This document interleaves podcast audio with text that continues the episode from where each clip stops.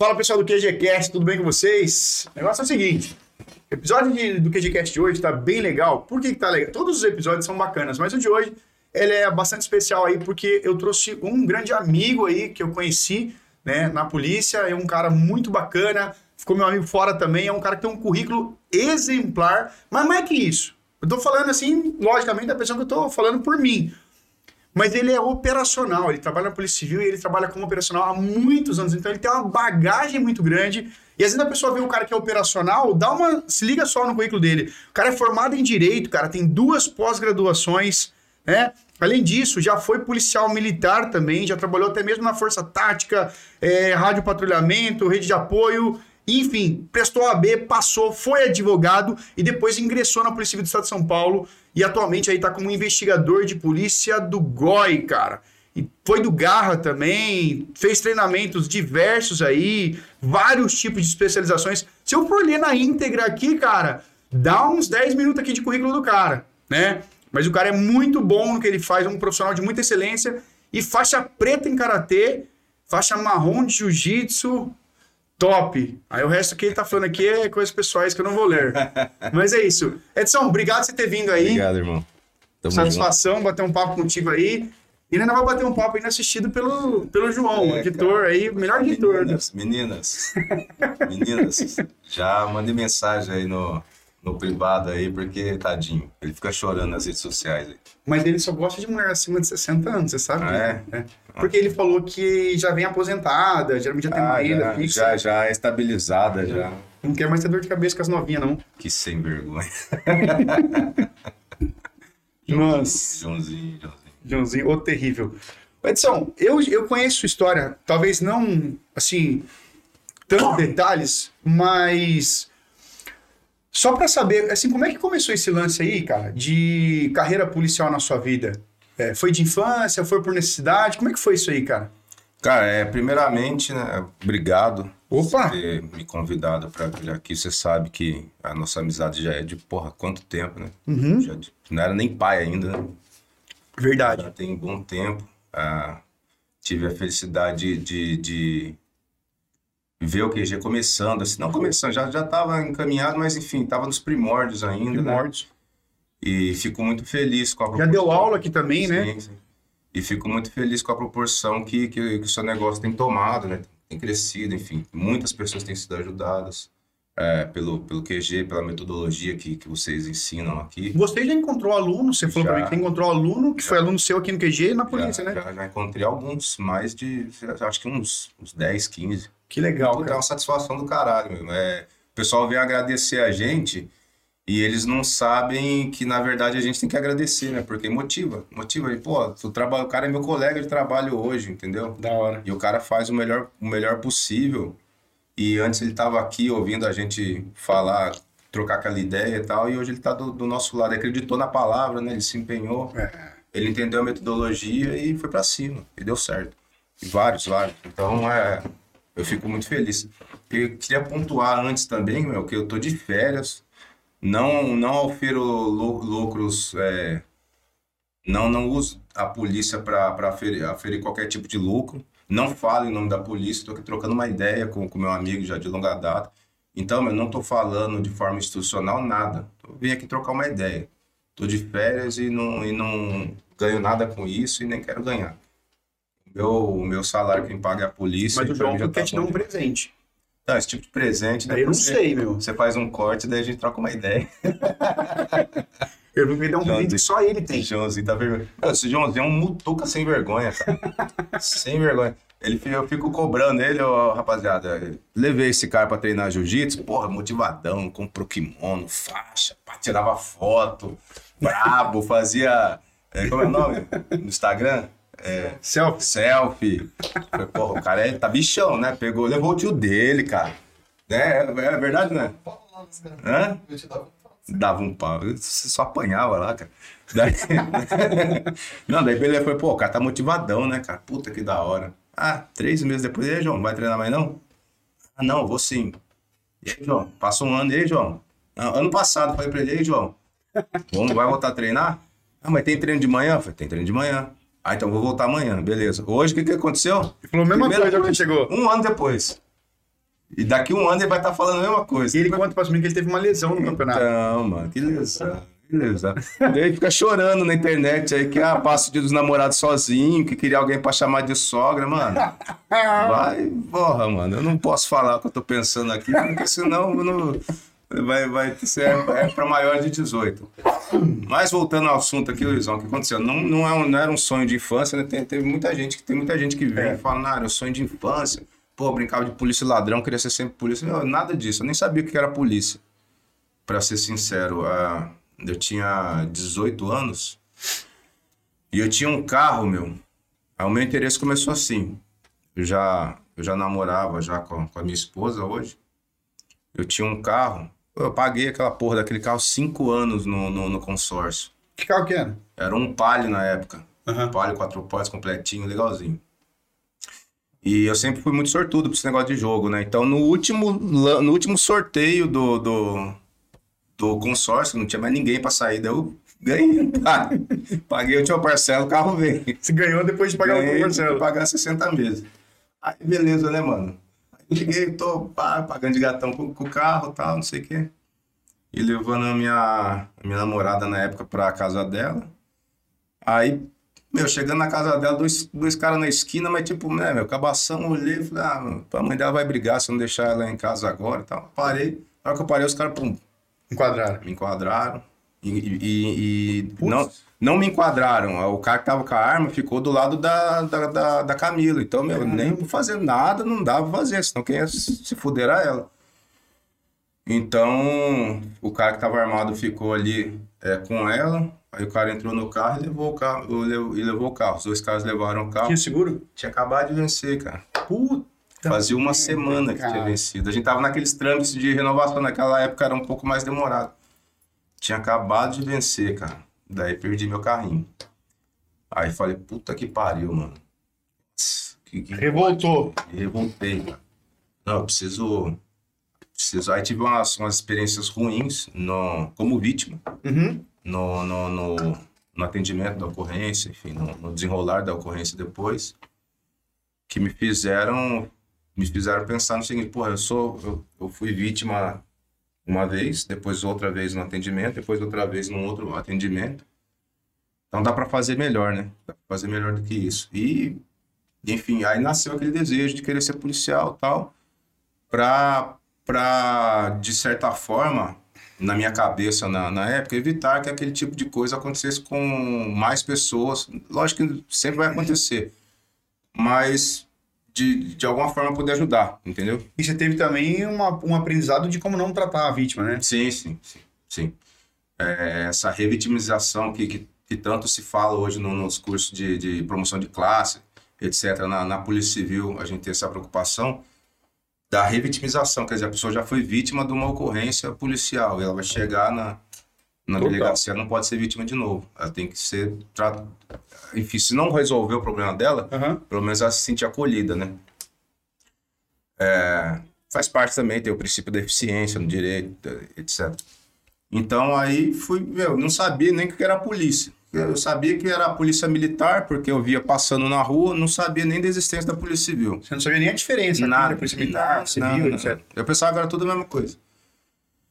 E deve ter um monte de gente assistindo aí que pensa que é a mesma coisa. Não sei, de repente vai começar a descobrir agora. Tem, não, tem. gente, tem diferença. A gente vai lá, artigo 144 da Constituição, começa por ali, uma dica. Vai lá vendo, vai lá vendo que uma faz uma coisa, outra faz outra, etc. Aí fui começando a descobrir, né, meu? Aí, primeiro concurso que abriu, Polícia Militar. Na época não abria igual hoje, assim, tipo. Dois por ano? É, pelo que eu vejo hoje, eles abrem dois concursos por ano e, tipo, duas mil vagas, um negócio assim. Eu lembro que o meu edital eram 350 vagas para o estado inteiro. O, o que eu fui aprovado, teve um antes ainda, que eu, que eu fui reprovado, foi o primeiro. Eu passei no- na- na- nas provas e no, no exame médico é, eu tinha uma cárie que nem, meu, nem o meu dentista tinha visto. Era um pontinho. E o, e o médico da, da Polícia Militar achou. Experiência do cara, né, meu? Aquele, aquele monte de gente na fila, ele olhou e reprovei por causa dessa cara. Voltei no, no- Mas você chegou, você passou de cara ali no concurso da PM? Então, no primeiro eu passei nas, na- na- nas provas. é, As provas você passou. Passei. No, reprovei no, no Estudou exame muito, médico. estudou mais ou menos. Cara, na, na época eu nem- Estudou o básico. estudei o básico, tá ligado?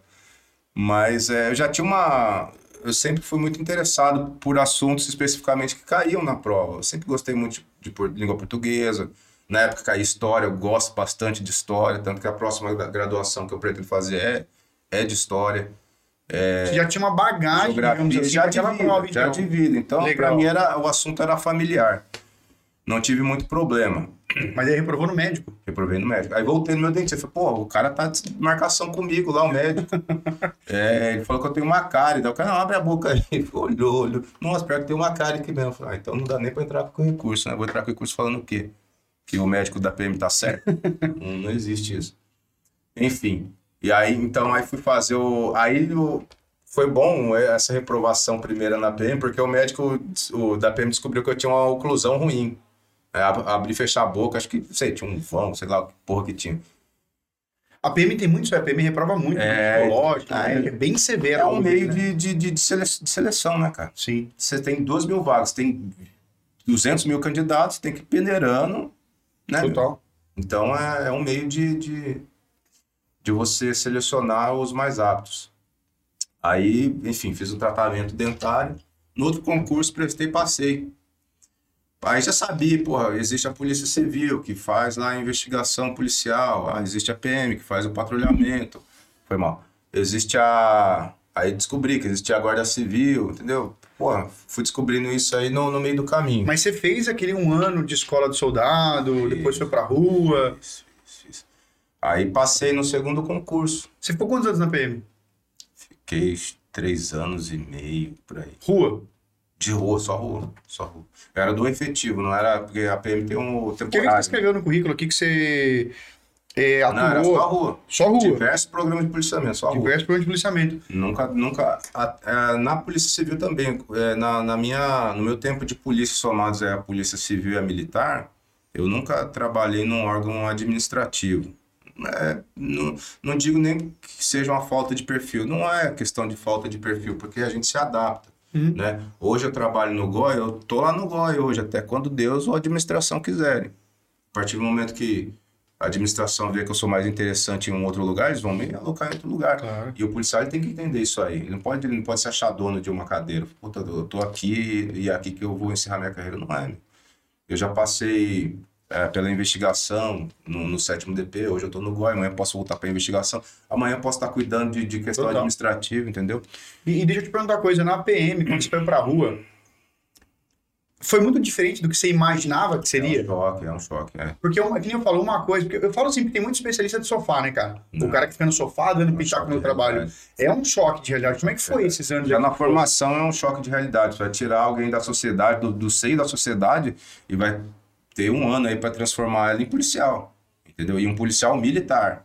Mas tem toda a questão da- do, do militarismo também, de aprender a ordem unida, de, de, enfim, continência, é, todos, todas as questões atinentes ao mundo militar. E, e mais do que isso, se transformar o cara num policial, para ele lidar, ele não vai lidar com uma situação de guerra, em tese pelo menos. Ele vai lidar com, com a situação do dia a dia, popular. Isso que eu te falar, o, policial que tá ali na rua, tanto hoje como operacional, na época na militar, querendo ou não, acaba sendo psicólogo, acaba sendo tudo ali, né? É a primeira. Se você, a, a, a PM ela tem, ela tudo, ela, a Polícia Civil também, mas a PM ela, ela tem dados para tudo que eles fazem, né? A Polícia Civil também tem. tem Você acha que fez diferença a bagagem da PM na civil? Fez, Fez. fez, fez. Eu já, eu já explico em que sentido. É, mas eles dizem, a Polícia Militar, que da, enfim, da, de 100% da, das ocorrências que eles atendem, próximo de 90% são ocorrências não policiais, né? São ocorrências tipo assim, ó, uma desinteligência com o vizinho, tá brigando com o outro, você vai lá apaziguar os ânimos, ou é uma, ou é uma ocorrência de uma criança engasgada. Você pegou alguma coisa Ou é que uma você lembra da. PM? que Você fala, essa aqui foi, foi foda? Ah, tem, tem, tem algumas, tem umas que... Eu pergunto isso aí, Edson, porque eu já vi muito isso aí, já vi muita, acho que todo mundo já viu vídeos, PM fazendo parto, Ah, não, isso aí nunca aconteceu. PM reanimando o caboclo, que porventura infartou. Uhum.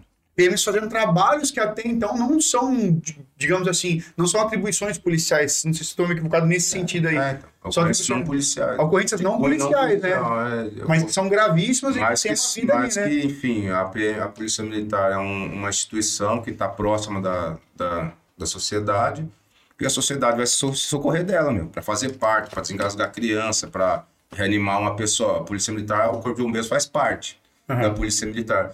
O Corpo de Bombeiros é, presta esse tipo de, de, de trabalho, de, de socorrer a pessoa que está passando mal, que está numa situação de, de perigo, ali, um incêndio, um acidente, enfim, faz parte da Polícia Militar. Então eles têm esses dados. E eu achei interessante, tá? Vendo, porra, de 100% das ocorrências, é, cerca de 85, ou perto de 90, não, não são ocorrê- ocorrências policiais. Legal esse dado que você É. me falou. E não sei se está desatualizado ou não. Mas na época era esse dado aí. É, Então, então ali foi um choque, porque o curso de formação já vai te preparar para um outro tipo de realidade. Você acha que, na sua opinião, assim, não. não você, você acha que um ano é suficiente para preparar o cara para o que ele vai enfrentar?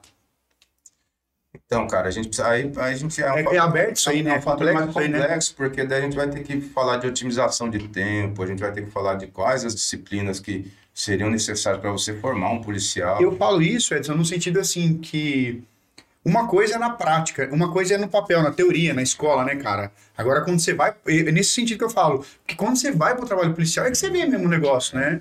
E aí tem a, a questão, quando você vai efetivamente para a atividade fim, é, quando você não teve nenhum contato ainda com, com o mundo policial, você, você acha que você sai querendo consertar o mundo, né? Você sai querendo arrumar as coisas.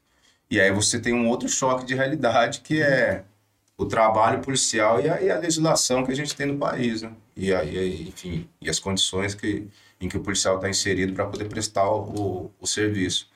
Então tem esse choque, quer dizer, você, você sai com aquele ímpeto de, de, de querer resolver todas as coisas e você acaba esbarrando no, no que o Capitão Nascimento, por exemplo, costumava, costumava chamar de um sistema, né? Hum. Mas não é a legislação que, que, que é ruim.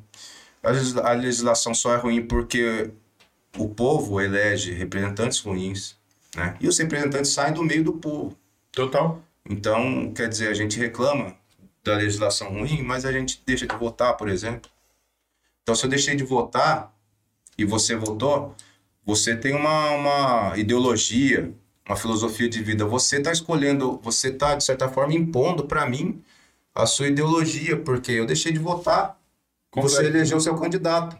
O seu candidato ele é alinhado ideologicamente com você. Então ele, a ideologia de vocês vai prevalecer sobre a minha vida. Né? Vocês vão vocês vão estar vão estar administrando de certa forma a, politicamente a minha vida. Aí eu não vou poder reclamar, meu. Se eu quiser se eu puder- quiser reclamar, eu vou ter que me empenhar de uma, de uma outra forma, vou ter que me organizar, vou ter que me politizar, enfim, vou ter que Total. votar, entendeu?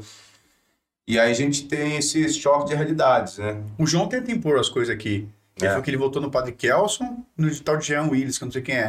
Puta, Jean Willis, cara. Jean Willis, pensei que tava fora do Brasil, voltou. Não, ele votou no Padre Kelson porque ele falou que, como ele é um cara muito religioso, é um cara muito certinho, ele queria, ele queria impor aqui, ficou fazendo propaganda aqui dentro, que, que proibir isso aí. Pô, João, não pode, cara.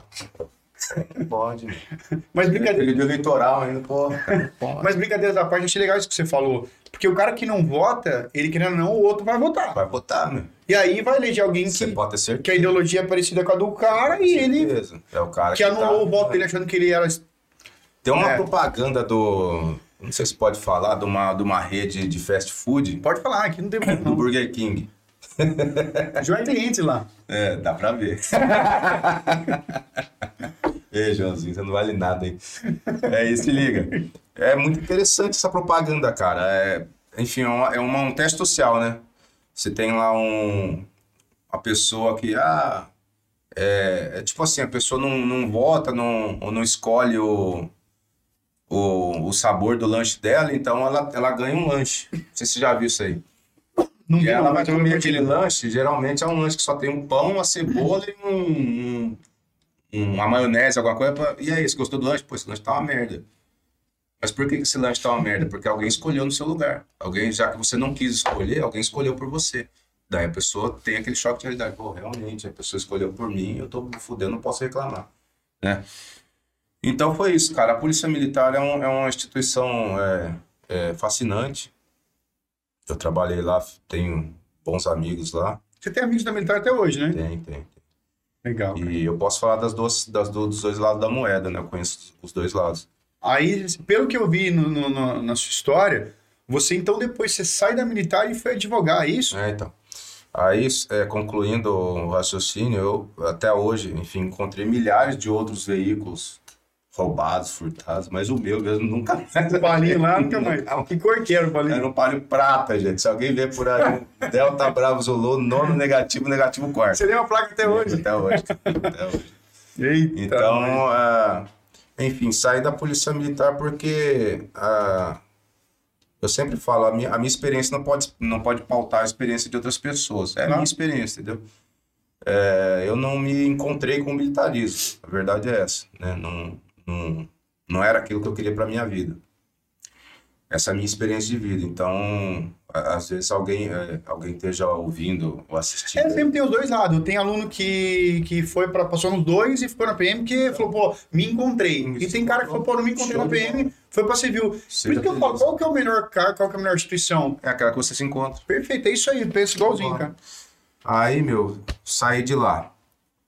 Saí da PM. ah, alguns devem pensar assim: ah, ele saiu para entrar na Polícia Civil. Não, saí só com meu saldo de salário. E com o resto da restituição do imposto de renda que, que iria vir. Então, saí para ficar desempregado. E tinha que terminar minha faculdade de Direito. Né? Tinha acumulado muita, muita DP por falta. Né? Por, não conseguia ir por causa do trabalho na, na Polícia Militar e tal. E aí concluí a faculdade, eu saí, acho que em junho, julho, agosto, sei lá, de 2008, meados de 2008. E aí tinha esse, esse tempo para terminar a faculdade e, enfim, colar grau e etc. E aí procurar um rumo para minha vida. Aí consegui, nesses, nesse pouco tempo aí, ter, fazer as DPs. Eu morei na faculdade, né? morei, morei lá. De manhã eu fazia as DPs, à tarde o estágio prático que tinha que fazer e à noite fazia as matérias regulares. Aí consegui colar grau em janeiro, janeiro de 2009. A minha turma era de, de a minha turma originária ela colou grau em 2008, fiquei um ano mais. Beleza, colei grau e ali já ali aí abri um concurso para para Polícia Civil, para investigador de polícia, era regionalizado, né? 2009. 2009. É, era regionalizado, abriu lá para Polícia Civil Investigador e, e ah, o exame da ordem, que foi em fevereiro a prova. Abriu os dois ao mesmo tempo. É, o exame da ordem todo, todo tem acho que Ô, dois. Edson, você me corrige se eu estiver errado nessa informação. 2008, o concurso da Polícia Civil para investigador e para escrivão, se não me engano, era nível médio. Aí no ano seguinte vem como nível superior. Só não lembro se foi. Então, eu, le- eu lembro que foi assim, teve um que foi nível superior, depois voltou pro nível médio, aí depois o meu foi pro nível superior de novo, 2009, né? 2009, que É aí, aí se manteve. Eu me inscrevi no de 2008, acredita? Então, eu, eu, não, eu não tinha me inscrito. eu tava- Era nível médio na época. Porque eu lembro que tava no último ano da faculdade. Aí o que aconteceu? Aí prestei a, a prova para investigador, prestei a prova para a OAB, aí passei na, na OAB, saiu o resultado em, da primeira fase, acho que em abril ou maio. E, e eu dar prova para da prova para investigador, rapaziada, eu falar para vocês. É, eu, eu, eu presto concurso para Polícia Civil, é, eu esqueci de falar isso, desde, desde os 18 anos também. Uhum. Eu prestei, eu prestei para PM, para Polícia Civil, assim, ia abrindo e ia, ia prestando. Aí passei na PM, fiquei um tempinho sem prestar para para Polícia Civil, até porque na PM precisava pedir autorização para poder prestar concurso, então, meu, isso aí já não, não me deixava é, confortável. Então, eu sou da época ainda do primeiro concurso que eu lembro que eu prestei na Polícia Civil, você tinha que ir na seccional de polícia, aí tinha aquela fila de candidatos, você tinha que ganhar uma, uma folhinha você preenchia a mão ali, colocava seus dados, tá? A carreira que você queria. Depois ia no Banco do Brasil, pegava Gare, sei lá, ia no Banco do Brasil. Era um bagulho assim. E, e aí, então, em 2009, não, né? Já tudo automatizado. Aí prestei e, tipo, a prova preambular, aquela... A, Prova de objetiva? múltiplo, de múltipla escolha. é. Aí, meu, eu, saí de um raciocínio lógico, meu, sempre foi meu calcanhar Eu ia de te falar, como é que foi essa época aí? Você tava prestando OAB, concurso de Então. Polícia Civil. Como é que você fez pra administrar tudo isso aí nos Não estudos? sei, cara. Aí, quem quiser saber a resposta foi. Quem quiser, quem quiser uma resposta prática é essa, não sei, velho. Eu acredito em Deus. Não, eu Mas tava. você sempre, pelo que você me conta da sua história, você sempre foi um cara dedicado nas coisas que Sempre você tive fez. uma bagagem. É, e, e eu tava mais, eu mais preocupado de verdade mesmo com a prova da OAB. Eu tava estudando muita legislação e tal. E caía bastante legislação também na, na, na prova da Polícia Civil. Isso, de certa forma, me ajudou. E, assim, raciocínio lógico, eu sempre fui fraco. É, informática, eu sou meio avesso, Aham. mas ainda dá pra, dá pra levar. Mas aí eu saí da prova, cara, com, com a cabeça cheia, falei, meu, rodei em, em raciocínio lógico. Rodei. Não, não, não tem jeito, não tem como. Uhum. E aí, quando saiu o gabarito, eu vi que eu tinha rodado mesmo. Por, por uma questão. Uma questão que faltou para atingir o mínimo. Nas outras eu tinha, eu fui bem, tá? Nas outras. Até em informática. Tinha ido Super bem. bem. Tinha ido bem. Se não fosse raciocínio lógico, minha nota ia dar uma disparada. Mas aí, raciocínio lógico me deu uma derrubada. E daí fiquei por uma questão do limite mínimo. Putz, Ou seja- questão? Então, ou, é, ou seja, não, passei para a segunda fase, né? Total. E, enfim, e aí larguei mão e falei assim, ah, meu, eu vou, vou focar na advocacia agora, vou passar na OAB, vou começar a advogar e É, tal. Eu pergunto que muita gente reprova e é normal reprovar. É. Depois de tempo a gente percebe isso. Normal. E quando a pessoa reprova, acontecem duas coisas geralmente. Ou a pessoa desiste e vai fazer outra coisa da vida, É. ou a pessoa insiste no negócio. Naquele momento você não desistiu, você falou, ah, vou fazer outra coisa em Vou. paralelo. Vou, vou, vou me dedicar à advocacia e, enfim, precisava também pagar algumas, é, pagar contas, né, meu? Então precisava de, de dinheiro que a advocacia ia me trazer e tivesse mais tranquilo, eu ia voltar. Você advogou em qual área? Eu, eu, fiz, eu fiz muito trabalhista, fiz alguma coisa de civil, administrativo fiz bastante. E criminal fiz dois, mas que não era pra bandido, viu, gente? Não era pra bandido. Não gosto de bandido, já deixo bem claro já. É, foi foi para pessoas conhecidas minhas, era, era Gecrim ainda, então, enfim. Problema mínimo, problema tipo injúria, calúnia, difamação, essas, essas porcaria aí. Eram pessoas conhecidas minhas. E aí, pô, vou, vou me dedicar à advocacia, então, tiver mais estabilizado, volto com a questão do, do concurso público. Porque, sabe o que é foda, gente? É tipo assim, você não manja nada, de, não conhece nada de polícia, nada. Meu, quando você consegue entrar para uma instituição policial, no meu caso, a primeira foi a PM, e você toma, parece que você toma aquela picadinha do, do bichinho da polícia, sabe? Mano, aí aquilo, lá entra no sangue, cara. É uma, é cachaça, mano. Não sai mais, velho. Então, tipo assim, Falou de onde eu já, já se animou, já é sexta-feira, né, meu? É, ele já tá doidão, ele já Já começa. tá- Ele é abstinência. Tá salivando, parece o Zeus quando eu vou pôr comida pra ele. O Zeus fica desse jeito aí. Só que eu ponho ele sentado, né, meu? O Zeus é disciplinado. aí se liga. Então eu, eu ouvi uma viatura passando, falei, puta que pariu, mano. Onde será que esses caras estão indo? Pô, que Deus acompanhe. Eu, eu lembro, eu- o pessoal que me conhece dessa época aí pode falar, pô, que Deus acompanhe, que, né, que dê tudo certo. Mas eu tinha vontade de estar Ah lá, lá. né? Tá ligado? Aí, porra, Aí eu lembro que um dia eu tava. Aí demorou para sair o resultado da, da- dos recursos da, da primeira fase. E eu já tinha passado a segunda fase da OAB, eram duas fases na época. Eu tinha escolhido direito de trabalho, fiz a petição lá, enfim, já tava com o número provisório da OAB, já tava começando a pegar algumas coisas, é, consulta ou alguns trabalhos na advocacia. Aí um dia eu tava sentado no computador, me- deu aquela curiosidade, tá ligado? Eu falei, meu, eu vou ver quem passou nessa porra. Pra, se já saiu o resultado, ver quem passou, ver se eu conheço alguém, né, meu? É porque naquela época não é igual hoje, né? Hoje tem os grupos de WhatsApp, Não, a galera tinha se comunica. não. O cara tinha que ver isso aí. Não, é. Você tinha que entrar e você tinha que entrar e ver. Eu ouvi uma história, não sei nem se é verdade, né? De um policial que de São José dos Campos, depois é fora do ar, eu falo o nome. Aham. Mas parece que ele passou na, na, na PRF e acabou. Ele perdeu. Não viu Puta que tinha passado. Que vacilo. Ele não viu que tinha passado, quando viu, já, tinha, é. já tinha perdido. Pariu. E ele falou que, tipo assim, tá feliz na profissão hoje, policial civil, etc. tal. Mas ele falou que Mas foi uma distração, é. porque hoje em dia é difícil você não ficar sabendo. É. Porque as- é- é, o WhatsApp, esse negócio da comunicação é tão violenta que alguém vai te avisar, mas naquela época é você que tinha que consultar, né? É. E Aí eu entrei por curiosidade, cara. Eu lembro, era uma quinta-feira. Era uma quinta-feira, eu lembro, cara. Eu entrei pra, pra ver. Aí você entrava no, no site, era o site modelo antigo da Polícia Civil. Você entrava, tinha uma barra de concurso lá, cliquei no edital. Daí fui olhando o edital e tal, falei assim, ah, vou ver quem passou aqui da, da região, era regionalizado, né, meu? Aí eu vi meu nome lá.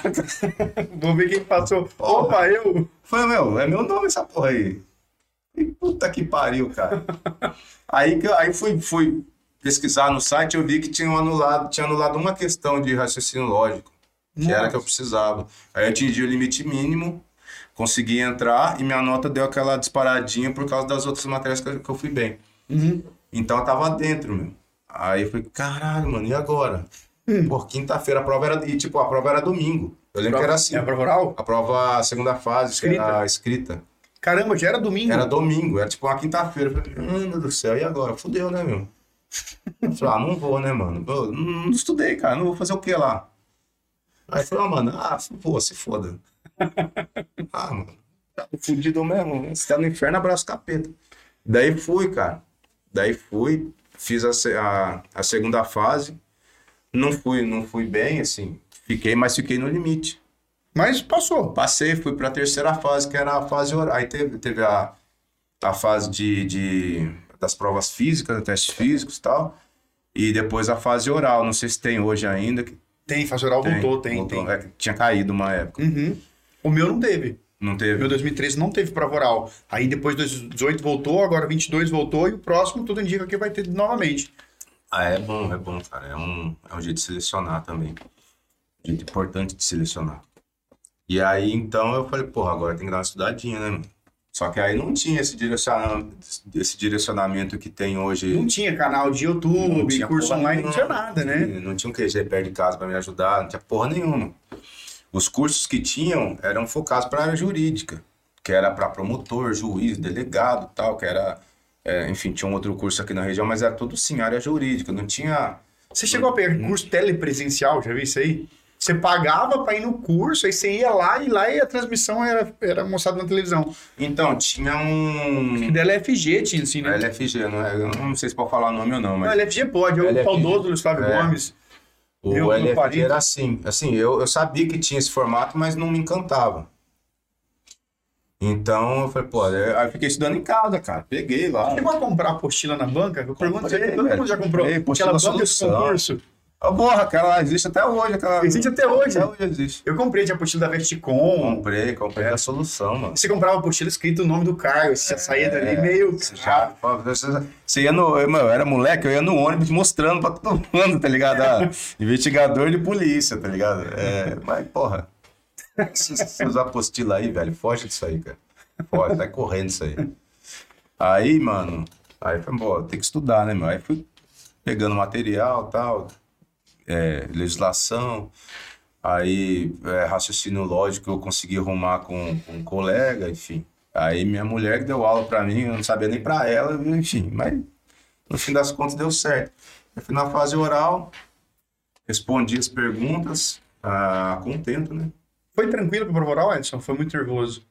Tipo assim, as- medo. Você Cara, foi foi, diferente, foi diferente para mim, cara. Eu nunca tinha participado de uma arguição oral assim, então não, foi algo novo para mim e algo novo gera um certo, né, Aham. um certo receio. Então foi nesse sentido. Eu pergunto porque agora tem um monte de aluno que tá na fase oral, Uhum. né? Então, assim, é, A nervosismo é normal, é, velho. todos que eu falo, assim, os caras, puta, eu tô, tô, tô tenso. Não. Mesmo um cara que você sabe que sabe muito, o cara tá. É foda, cara. Eu falo pro pessoal assim, meu, vai lá para se divertir. É foda falar isso, né, mano? É. Pô, vai lá para se divertir, cara. Porque o, o que você você já sabe, a matéria você já sabe. Total. Agora você tem que falar pro, pro, pros, pros avaliadores que você sabe a matéria. Entendeu? Mas, pô, você já sabe a matéria. Vai lá pra se divertir, cara. É foda você falar, pô, o cara tá tenso, eu vou lá pra se divertir. Não, mano, vai se divertir no sentido de, pô, vai tranquilão, cara. Vai faz seu jogo. Se der certo, deu, cara. Se não der certo, Tenta de novo, você né? tenta de novo. O, o concurso público é uma porta fechada que ela só precisa se abrir uma vez, cara. Só precisa se abrir uma vez. Abriu uma vez, você entrou, já era. Daí toda, todo esse, esse nervosismo, esse estresse, toda essa história vai, vai servir de, que- igual tá servindo hoje pra gente aqui trocar uma ideia, Total. entendeu? Mas enfim, o, o que você tinha que fazer, você fez. Então, mano, vai pra se divertir, cara. Vai pra, vai pra fazer seu jogo. Se não der certo, você vai fazer seu jogo de novo, cara. Se você tiver afim mesmo, até a hora que a porta cair, meu. A hora que a porta cair, daí você, porra, E fazer bem feito uma hora cai, não tem jeito. uma hora né? cai, fazer bem feito. Questão da metodologia. Eu, não, eu demorei muito pra descobrir que existia estudava uma metodologia. Estudava por conta, cara. Pegava o livro, sentava lá e Ficava lá, igual um lá. retardado. Ficava lá. estudava final de semana. Estudava. final de Feriado. Feriado. Estudar, fazer. fa- Eu mesmo elaborava as questões, porque não era igual hoje, que você tem sites que você pode pegar todas as provas de todos os concursos e Aquela fazer, aí, né? e fazer uma estatística, quais, quais perguntas caem mais ou menos. Não, não tinha nada disso, mano. Então, eu, tipo, eu estudava direito constitucional, eu ia fazendo, eu mesmo fazendo as Na questões. raça ali. Ia respondendo, era meio que decoreba, tá ligado? E, exceto, assim, é, raciocínio lógico, essas- essas matérias que eu não tinha muita afinidade, que era, era um pouco mais embaçado. Enfim, aí deu certo. Passei, aí, aí tive que é, cancelar minha inscrição na OAB, dia 20. Bacana, porque é uma pergunta, isso é até um corte. Tem muita gente que pergunta. Então, Isso aí é ah, eu, eu advogo. Se eu passar na polícia, eu tenho que parar de advogar? E aí, Então, antigamente, sim. É, você precisava cancelar a sua inscrição, igual eu fiz com a minha, dia 21 de dezembro de 2011. Eu advoguei até. Meu aniversário é dia 23 aham, e a posse saiu no dia 23 de dezembro. Tá. Então, no dia 21 eu cancelei. Eu precisava, porque é incompatível com a, com a função pública. Mas hoje tem uma, tem uma legislação nova que dá ao policial a oportunidade de advogar. Só que é uma advocacia mais mitigada. Ele, pelo que eu entendi da lei, eu posso estar falando besteira aqui porque eu não, não li a lei, eu vi assim. Eu, eu participei de alguns, de alguns comentários é, a respeito da lei, que o policial ele só pode advogar em causa própria, em ações que ele seja parte, entendeu? Uhum. Então, meu, eu não sei, Acaba não eu não sei até que ponto, forma, né? eu não sei até que ponto é interessante se pagar a unidade da OAB para falar que é advogado, mas só pode advogar para você e de repente você não é especialista na situação, você precisa de um especialista, Claro. é muito melhor se pagar um especialista, um advogado que está ali vendo aqui. Você não vai ter, você como funcionário público, ainda mais policial, você não vai ter tempo de ficar vendo todas as nuances do processo, o advogado. E ninguém melhor do que alguém que vive só disso aí, né? Que vê e respira isso aí 24 horas. Então eu posso, de acordo com essa nova, saiu esse ano. Eu não me lembro o número da lei agora. Mas eu posso, se eu quiser reativar a minha inscrição. Você né? pode. Pra mim não é interessante. Claro. Pra mim não é interessante. Se um dia eu precisar, espero que não precise, Deus quiser. Mas se um dia eu precisar, eu vou pagar um advogado. Total. Existe, existe uma, uma, uma questão agora no, no, no estado de São Paulo que o policial, ah, em, em certas ocorrências, em certos tipos de crime que lhe sejam atribuídos, ele tem direito ao advogado também fornecido pela Defensoria Pública. Então, em tese, não precisaria pagar. Mas também não sei até que ponto é interessante isso aí. Né? Volta a questão do especialista, né? Mas você estava feliz com o que você estava fazendo, de estar é, cancelando o funcionário B e não Ah, não, já t- tava voltando pra polícia. E tava tava voltando pra realizando um sonho. fazer. E tava realizando um sonho de menino, de, pô, de ser investigador de polícia. Sempre quis ser investigador de polícia. Até me foi perguntado isso na fase oral. Falei, "Não, mas você já. Na entrevista. Tinha entrevista naquela Tinha época. né? entrevista. Mas você já advoga, enfim, você é formado em direito. Por que que você, você quer entrar como investigador de polícia? Por que você já não, não entra como advogado, eh, como delegado? Aí eu falei, meu, eu não tô, eu, não, eu sempre quis ser investigador de polícia. Eu, eu acho a carreira fascinante.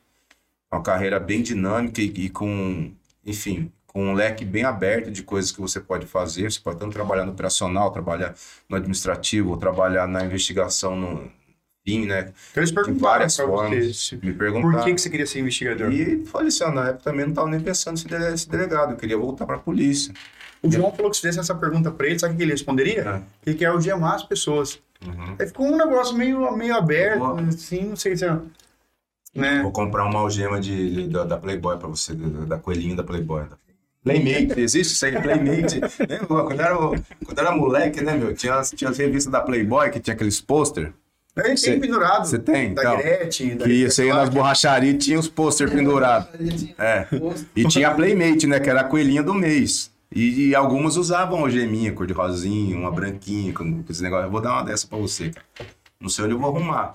Mas eu vou, consigo arrumar e te dou um. Quero ver se demanda as pessoas. E- Mas brincadeiras à parte, Pelo que eu sei, curso de formação, se eu estou enganado, você, você foi fazer academia de polícia, você fez lá no Butantã, né? Eu fiz lá na Cadepol, né? Lá na São Paulo mesmo, né? Na E você, fez, você cursou junto com o Diego Del Rio? É, com esse, com esse lindo. Velho, ele veio Aí, ó, homizão corta pra aí. O que o Edson acha do Diego Del Rio? O Diego é um princeso. Não, cara bacana demais. Ele é cara gente boa, humilde, cara. bacana. Todo o pessoal da minha turma, lá da turma 5, um abraço pra todo mundo. Meu, é, um- é tipo assim, minhas, minha terceira família, vai, meu. Eu gosto, gosto deles de graça, todos. Porque o eles. Diego falou pra mim uma vez que você tava falando que vocês eram irmãos gêmeos. Então, na verdade, isso aí, ele, ele, ele joga isso porque. Não, não sei. é- eu tô- foi o que eu ouvi falar aí. Falar dos bastidores. Não, né? ele joga isso porque ele se sente inferior, tá ligado? Ele olha pra minha beleza e fala, porra, meu, eu preciso de alguma forma chegar perto do cara. Mas eu falei, meu, para com isso, velho. Você também tem o seu lugar ao sol. Você também tem a sua beleza, tá ligado? Eu até deixo meu, meu Instagram é, bloqueado, porque pra não competir com o dele. O dele tá mirradinho, acho que tá com 600. Meio milhão? Então tá. Se tá. você abrir o seu, Ah, se eu abrir o meu, meu. Nossa, mano. quem é Diego Del Rio na fila do Quem pão? é, você ah, quem é, cara? Ninguém vai nem saber quem que é. Tô brincando, ô, Diegão, estiver assistindo aí, um grande abraço. Eu tive o prazer de encontrá-lo algumas vezes, encontrei ele no, no clube de tiro. Cara, um cara muito humildade, Muito boa. é gente boa, um cara muito bacana, cara. Gosto Até fica um convite aí pra você vir aí. Gosto Ele falou que vai vir, ele falou isso É. aí, só faltou a gente agendar. É um cara muito bacana, achei legal isso aí, cara. Humildão, gente boa. família. Mas vocês não eram gêmeos. Então, cara, ele, infelizmente, pro azar dele, não. né? Entendi. Mas, é, enfim, toda a turma 5, cara, é, a gente ficou. Quantos meses é Caripau? Porra, nossa, foram acho que seis meses. Seis, Seis meses de Caripau. Toda a turma 5. Morava lá na Caripau? Saudade de todos. Não, cara, eu não consegui. Na época tinha alojamento, eu não consegui. Porque no meu já não tinha mais alojamento. Então tinha, mas estava tendo o edital de escrivão, de investigador, de delegado e tinha da polícia técnico-científica, tinha alguma coisa eu já lá também. tava cheio lá. Tava lotado. Eu consegui, a única coisa que eu consegui, nem apartamento ali perto, pra rachar com alguém, Uhum. tava zoado de grana também. Até que ser aquele, aquele barraco é, dividido ainda. Aí eu consegui o fretado, cara. Eu ficava indo voltando todo dia. Caramba, cara. Todo dia. Todo dia, cara. Nossa, eu tentei fazer isso de carro, Edson. E eu vou dizer uma coisa pra você. Eu desisti. Eu falei, vou alugar algum dia, mocó aqui perto, porque assim, dia. era uma hora e meia só no Tietê, resumindo. A minha aula terminava quatro e meia, das nove às quatro e meia. Cara, eu quatro e meia entrava no carro igual um foguete e vim embora. Chegava aqui sete e meia da noite, oito horas da noite. No outro dia eu Então, que acordar às quatro. Eu me fudia quando Imagina tinha, tinha aquelas aulas que, que esticava pra noite. Aí eu perdi o fretado. Tinha que dormir por lá. Não, aí tinha tipo assim, tinha o último fretado, saía às- 11 horas. Puta, mas bater e voltar, né? Bater e voltar. Daí eu, eu ainda tinha que pegar o metrô e ir lá pro, pro, pro terminal do, do Tietê, que o fretado passava lá perto, eu pegava e aconteceu isso algumas vezes. Mas geralmente eu acordava às quatro da manhã para pegar o fretado às 5, para descer lá na Cadepol às sete e meia. Puxado em casa. Começava às 8, né? É. E aí passava o dia inteiro e no final da tarde, às 6 horas, eu pegava o fretado para voltar para São José. Daí chegava aqui por volta de 9, 10 horas da noite. E aí, enfim, ia tomar banho, ia comer alguma coisa, e capote pra cama e no outro dia a mesma coisa. Seis meses. Seis meses assim. Seis meses. O pessoal fala, ah, passar no concurso, vou ter glamour. Não, é batalha, é luta mesmo. se fuder bastante, viu, gente? Não é pouco não, vai se fuder bastante. Já, já, aí. Adianta aí. e aí, você saiu de lá, foi pra onde, cara? Aí a gente veio fazer o estágio prático de um mês. Era regionalizado, plantão. O meu era. Era. É, acho que esse teve um que abriu agora. Esse último agora É, foi regionalizado, também, né? né? Então, e eu só prestei porque era regionalizado, porque se fosse é, Aberto, você talvez não tivesse feito. não, não teria Então prestado. você veio direto pro, pro, pro The Inter vim pro aqui. The Inter, um, vim para seccional de São José dos Campos. Que eu prestei, tinha a seccional de Jacareí, de São José e de Taubaté, eu acho. Eu prestei para de São José. E naquela época, pelo que eu ouvi falar, o estágio era mais longo, né? Era. O meu foi tipo duas semanas só. Não. Não, era mais um, mas não era tudo não, não. né? É, eu lembro que em Jacareí sobrou. É outra coisa, gente. É concurso público, você não compete contra o seu.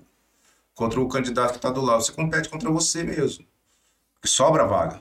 Meu concurso sobrou 600 e poucas vagas. Jacareí sobrou uma porrada de vagas. Se eu tivesse me inscrito para Jacareí, enfim. Se Eu o pensamento fosse esse, entendeu? Ah, me inscrevi para Jacareí e tava dentro. Mas não é assim, sobra vaga, velho. Deixa eu te fazer uma pergunta aí nesse sentido aí. É, você acha vantajoso o concurso ser regionalizado? Eu falo que toda pergunta, tem, dois, tem duas respostas totalmente diferentes, cara. Eu nunca tive uma resposta idêntica uma pessoa ou outra. Tem gente que fala que é vantajoso, tem gente que fala que não acha que é. O meu não foi. Cara, se, então, se for para se, se a finalidade for preencher os claros da região, se tiver organização nesse sentido, é legal. Uhum. É legal. Cada região vai mandar sua demanda e dentro de uma, de uma organização do Estado eles vão ver o que é capaz de suprir ou não. Total. Mas, enfim, não, não tenho opinião muito formada sobre isso, não. É, acredito que, mais do que isso, a pessoa que vá, no, pelo menos na polícia, que vá é, entrar, precisa ser vocacionada. Sabe o que eu falei para os alunos? Eu falei assim, até o pessoal me perguntou isso aí, eu falei assim, ó, eu falei um negócio para vocês. Aquilo que você falou, só que eu falei de outra forma. Você falou, ah, a concorrência é com você mesmo. Eu falei assim, se vocês tirarem uma boa nota, qualquer região que você escolher, você vai entrar. Até tem um vídeo meu que eu falei assim, ó, eu acredito, baseado em estatística, eu e outros professores levantamos 10 anos de estatística, e tudo leva a crer que se subir na, na porcentagem que a gente está analisando, a maior nota de corte para investigador de polícia vai ser 75%. E assim, um, um, pouco de sorte, um pouco de cagada, um pouco de pesquisa, foi mesmo. Foi. Todo mundo que tirar 75 ou mais, independentemente de onde o cara escolhesse, o cara teria passado. No entanto, você vê, o Demacro, onde eu trabalhei lá uns 3 ou 4 anos, que é a grande ABC, departamento da macro capital, é, a nota de escrivão foi 58. Teve 50, 51 também, teve alguma coisa assim, não teve? Para lembro... PCD. Para PCD ah, foi 51. Tá, eu que eu vi, foi do caralho. Mano. Não, para PCD foi 51, 52, se não me falha a memória. Eu sei que para escrivão foi 58. Detalhe, Edson, 58 eu tenho um aluno que tirou 65 para escrivão, só que escolheu outra região e não passou. Não passou. Entendeu? Ah, foi o que aconteceu. E aí você saiu de lá, você foi direto pra onde depois da, da academia? a gente veio pro plantão. Plantãozão. É, eu fiz um mês, né, de plantão obrigatório, que era aquele estágio. E interessante, cara, que no, no plantão, isso quem vai, quem vai poder confirmar, ou o Casquinha vai poder confirmar, que, que, tipo assim, eu falo, todo o pessoal às vezes não acredita. Uma coisa interessante, cara. O, o... Aí, João, se liga no corte, hein? Ah, teve um, teve um ex-aluno aqui do QG, ele é escrivão, não vou falar o nome dele. Mas ele. E a, a, gente falava muita coisa aqui, né? E é tipo, às vezes você sabe o cara, você pensa que você sabe que o cara tá duvidando do que você fala. e aí, meu, mas eu não conto, eu não conto história da, da carochinha. Eu, eu, eu procuro falar daquela história que eu consiga provar. Porque eu sei que o cara vai duvidar, entendeu? Daí o cara, ele foi visitar a base nossa lá nova. E... Antes de ter entrado na polícia? Não, depois, já, já era escrivão. Ah, já é escrivão. Já, tá trabalhando já.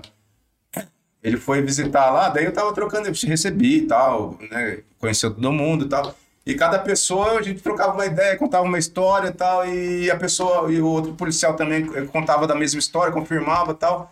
Aí uma hora a gente tava lá embaixo e falou, caralho, mano, essas histórias, tudo que você contou, que você contou, eu pensei que era tudo mentira, cara, mas é tudo verdade mesmo. eu falei pra você, cara. Tava tirando você de mentiroso. Ah, não, preciso, não, porra, não preciso mentir. Essa história que, que eu vou falar agora, do... eu tava no plantão com o Dr. Regis.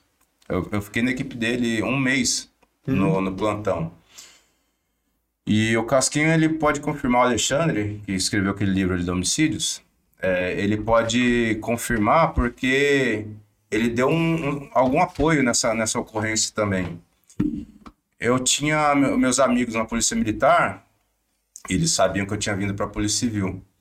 Então teve uma situação de um roubo uma vez de uma, de uma rede de, de uma, uma loja grande, a Magazine Luiza. Teve um roubo do, do galpão deles, aqui na, na Zona Sul. E um, um, policial militar amigo meu, migaço meu, infelizmente não está mais com a gente hoje. É, é, era um cara espetacular, uhum. não, não, mas infelizmente já fez a, a passagem. E infelizmente para nós, né, que fica aí a, a tristeza, a, né, a saudade. Mas Uh, e aí ele me falou, falou, Edson, é o seguinte, mano, tô com a caminhada assim, assim, assado, mas não, pra mim você tá ligado que fica difícil tal, por causa... Falei, mano, passa pra mim o bagulho, passa pra mim. E eu tava no plano, tipo assim, nesse dia especificamente, a gente tava esperando ali pra... Porque quando cheguei em São José, era o Dr. Roberto, o seccional, o Dr. Roberto falecido, e o, e o chefe dos investigadores era o Rafael, Ronaldo Rafael, que hoje é meu chefe lá na, na DEIC. Caramba. Excelente policial. Não sei se você já, se já teve a oportunidade de conhecer. Já, eu acho. Ele estava na secção de Jacareí? Professor, ele tá, trabalhou na Jacareí um eu tempo. Eu tô perguntando porque eu lembro de ter, de é. ter cumprimentado, super educado, me Professor da Academia de Polícia. Professor da Academia de Polícia. Ele tem acho que duas ou três cadeiras lá na Academia de Polícia. Você tem ideia do, do cara embaçado. E ele era chefe da, do- dos investigadores. A gente tava naquela de, de escolher as, de escolher para onde ir. Ah, eu quero ir para diesel, eu quero ir pro tal DP. E ele me ligou, mano. Eu tava entrando pra falar com o Dr. Roberto. Falei, cara, mano, eu não posso falar com você agora. O que que tá acontecendo? Não, tô com o cara assim, assim, assado. Aí lembrei na época. Do... Ah, ah, e o Dr. Harris tava passando com o Casquinha, a tiracolo. Aí, doutor. tava com o Casquinha a tiracolo. O Casquinha é grande, né? Aí eu falei, doutor, pelo amor de Deus, me ajuda. Aí falei, passei a caminhada pra ele assim, assim, assado. Tal, tá assim em tal lugar. Tá, por que dá pra fazer? Não, dá, dá uma olhada lá. Foram dar uma olhada, prenderam, prenderam três caras pegaram um pouco do, do da resfurtiva lá do, do galpão e uma 9mm também. Uma, uma 9mm e tinha uma, acho que tinha uma outra arma. Que trampo, então, que 300. vocês desenrolaram no plantão. Não, foi ali na hora. Ah, tá. É, é, é, que eu era da, da equipe de plantão do Dr. Aí eu conheci o Dr. Harris por causa disso. Entendi. Porque eu era da equipe de plantão dele. E ne- nesse momento eu tava entrando para escolher a minha vaga. Então não dava para dar aquela atenção que, que ele merecia. Mas eu dei a sorte, ele, o doutor tá passando na, na hora, com, com Casquinha e tal. Nem conheci o Casquinha, nem conheci o Casquinha, né? Depois tive, o- tive o prazer de trabalhar com ele. E aí chamei de canto rapidão, doutor, assim, assim, assado, vou escolher minha vaga. Não, não, vou, vou- a gente vai lá dar uma olhada. A informação é essa, essa, essa. Foram lá e pegaram. Flagrantão, os caras ficaram desenrolando. Pô, flagrante lindo. Uhum. E aí eu fui lá e, enfim. Aí saí do plantão, eh, aí, enfim, tinha terminado o plantão, fui escolher as vagas. Eu tive a oportunidade, pela minha colocação na, na, no curso de formação, de escolher para onde é eu queria ir, que é melhor também você escolher do que ser escolhido. Eh, e aí até o Rafael me sugeriu na época, o Dr. Roberto também, para ir pro quinto DP. Eu, tava sem carro, mano. Tava sem carro e putz, tava, tava meio ruim de grana ainda né, muito respeitosamente, de vênia, e falei, não, eu queria trabalhar com. Mas eu poderia ter escolhido trabalhar na Disney, eu poderia ter escolhido trabalhar na DIC, que são especializados.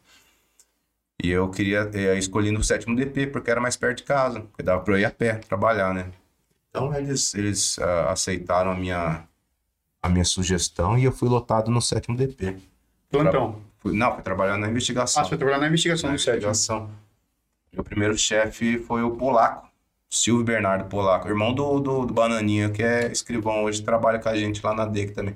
Os caras espetaculares, né? família Legal, tem, sem reprimenda nenhuma. Espetacular, tanto o Bananinha quanto o Polaco. Então, enfim, aprendi a trabalhar bastante com eles lá. Fui, fui com outro amigo da, da minha turma trabalhar lá também. E lá a gente trabalhou com investigação de 2012 até 2015, eu, no meu, no meu caso.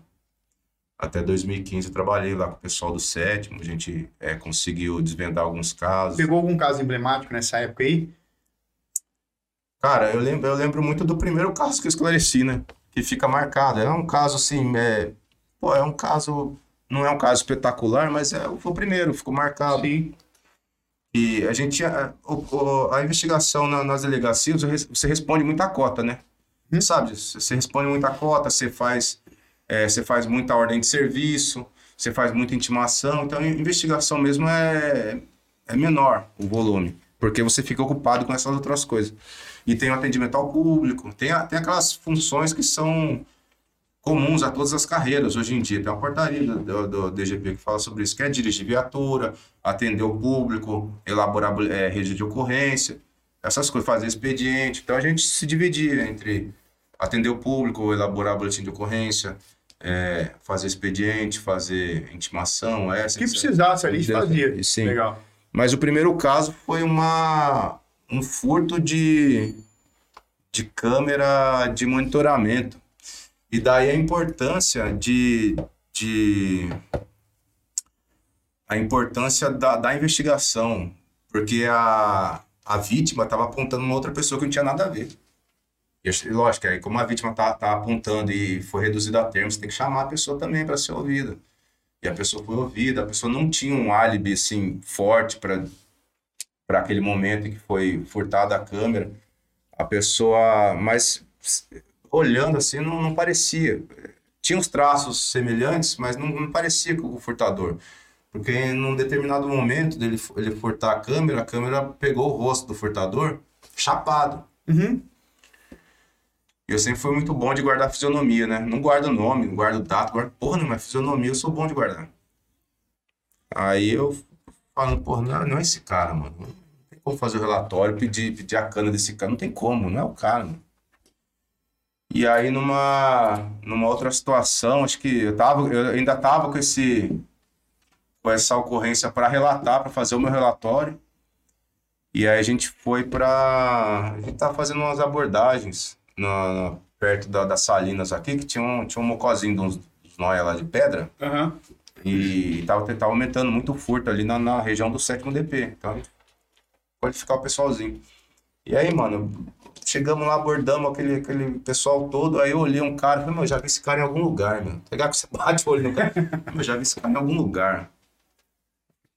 Pariu, Da onde? Fiquei pensando, da onde? E lá, a abordagem acontecendo, trocando ideia. Eu, meu, conheço esse cara de algum lugar. Esse cara de algum lugar. Aí veio estar, porra, mano, esse cara é o furtador das câmeras que eu tô com, com- eu tô com o trabalho na mão lá. Eu falei assim, aí ele tinha uma, ele tinha uma, um apelido, apelido eu posso falar, né? Ele tinha, era japonês o apelido dele. Eu falei, japonês, nós precisamos trocar ideia lá no DP, mano, agora. Vai lá É. aqui. Aí ele, ali colocamos ele na viatura, fomos lá. Aí sentou lá comigo, falou, japonês, cadê as câmeras? Falei, Que câmera? As câmeras que você furtou lá do, do comércio tal, não sei o quê. Daí ele, não, não furtei, não sei o que. Aquela história de sempre, né, mano? Aí eu peguei, isso aqui é você ou não é? Essa, eu furtei, mas não tá mais comigo já. Eu falei, É. com quem que tá o bagulho? Não, não posso falar, senão os caras me matam. Falei, mano, ninguém vai. Aí veio aquela conversa, ninguém vai jogar seu nome, pode ficar tranquilo e tal. A gente só quer o. Só quer o. o- as câmeras. né? Enfim, aí, aí foi pedido a cadeia dele, por causa disso, recuperamos as câmeras e tal, devolvemos lá pro dono do comércio, o dono do comércio ficou feliz. É, o nosso trabalho foi feito. Foi a primeira investigação, assim. Depois ele foi preso, teve audiência disso.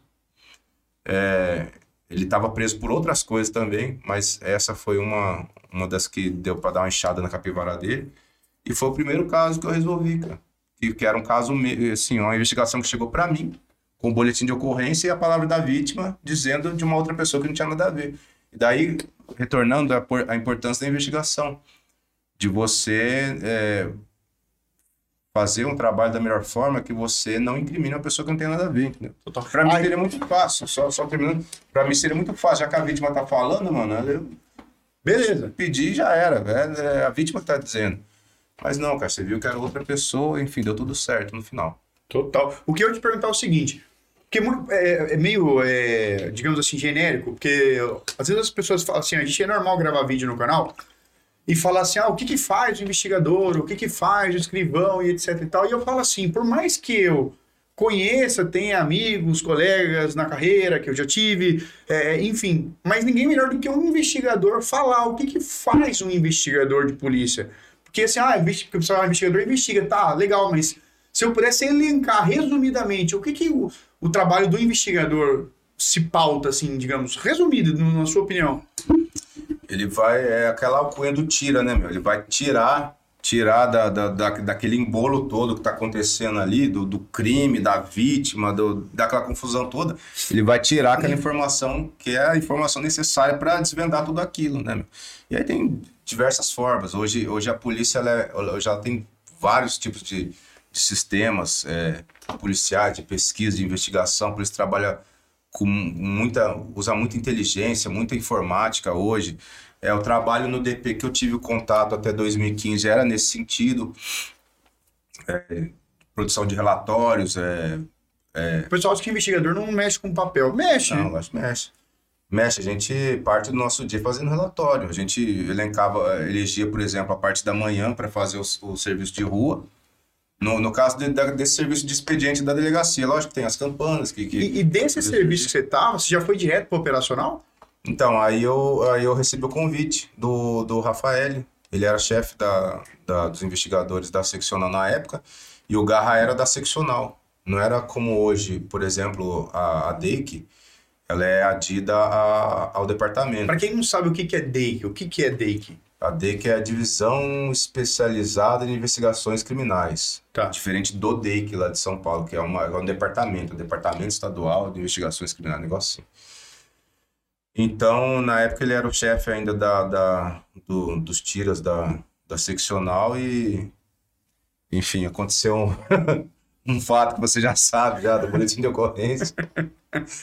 E ele me convidou para ir pro Garra, né? Tinha o perfil também, já, enfim, já tinha essa familiarização com. com... Esse lance do, do- Não precisa entrar no detalhe, mas é, esse lance do boletim de ocorrência foi verdade a história mesmo? Verdade. A pessoa contou aquela história? Contou, virou uma recomendação. Virou uma recomendação? Recomendação DGP 02-2015. Pode, pode pro- Foi sua homenagem? Foi minha homenagem. O que, que que, era, falou? falaram que era recomendação Edson. Trabalhava na época do Dr. Fernando Finado, excelente delegado de polícia, excelente delegado de polícia. É, Eu falo assim porque eu já aconteceu. Na delegacia sempre chega as pessoas que a gente brinca carinhosamente de chamá-los de 13, né? É, Pessoa assim que não tá essa aí era dentro. 26. A pessoa que não tá dentro do, do, digamos assim, dos. das atividades normais, né? Mentais. E eu falo, eu já fiz. um- E o cara ficava. Teve um cara que chegou lá e ficou Você, enchendo. pelo que eu já vi, você era um, um Ariano Suassuna, né? Era, porque, meu, mas teve um que deu ruim pra mim. Que, por quê? O cara ficou enchendo o saco, que tá- falou que os X-Men estavam perseguindo ele, que descobriram a mutação dele lá e etc e tal, né? E ele queria fazer o boletim, cara, que ele tá sendo perseguido, etc e tal, descobrir lá o gene mutante. O aí, interessante, isso aí cara, é que ne- nesse desse boletim de ocorrência aí, tinha ido um pouco antes na delegacia um, um outro cliente também de carteirinha lá, que 13 também. E eu tava no atendimento do público no dia. Eu falei, meu, não vou fazer esse BO pra você, porque isso não é crime, cara. A gente trata de crime, a Polícia Civil. Não, não sei o quê. Mano, não vou fazer. Ah, então eu vou na corregedora. Eu falei, vai na corregedora então. Eu não vou fazer isso aí, porque não, não tem nexo que você tá falando pra mim. E o cara foi mesmo. Aí, nesse, nesse ínterim, dele ir na corregedoria, o, o corregedor ligou pro doutor Fernando.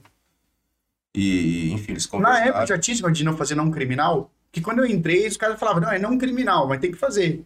É, então, é, mas quando era muito. A gente sempre teve o boletim de ocorrência não criminal, mas quando é um caso muito esdrúxulo, cara, não precisa, pô, você vai. Você vê que a história é inverídica, tem nada a ver, né, meu? Né, meu? E, e aí o doutor Fernando me ligou, tava lá embaixo, o doutor Fernando falou assim, Edson, é, fala o seguinte, cara, tudo que chegar aí você, você faz. Aí esse cara, não, aliás, esse cara vai voltar e faz o bel pra ele aí, não sei o quê. Faz do jeito que ele quiser, que é melhor e tal. A gente é, evita algum tipo de dor de cabeça. Tudo que chegar aí você faz. Não, beleza, doutor, sem problema.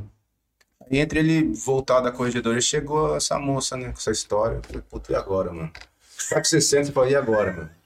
Eu não quero fazer isso aqui, mas, puta, tem que fazer, cara. Porque, né, meu?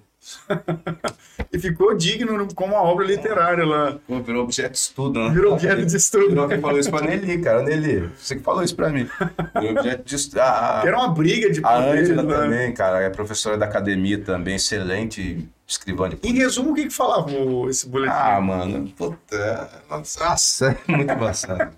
Ela queria, falou que não sei quem tinha feito uma cumba pra ela e, e que ela amava uma pessoa e a pessoa tava presa dentro de uma garrafa, um negócio assim, cara. Queria pôr, ro- rolar Deus como testemunho. Deus como testemunha. Caralho, velho, que loucura. Enfim, aí virou objeto de estudo, a Ângela me disse isso também, ela é professora da academia. Eu, eu tentei O Biel foi muito bem nível, eu não redigido. consegui. Lembra que eu, eu tentei chegar nesse nível aí? Então, o Biel foi muito bem redigido. Mas, tipo, aí fui mostrar pro doutor, falei, e aí, doutor? Falou, cara, isso aí, doutor Fernando, cara, puta, um Ele olhou e falou o quê? Você vai entrar pros anais da polícia. Porra, meu. Falei, doutor, contanto que não seja no meu.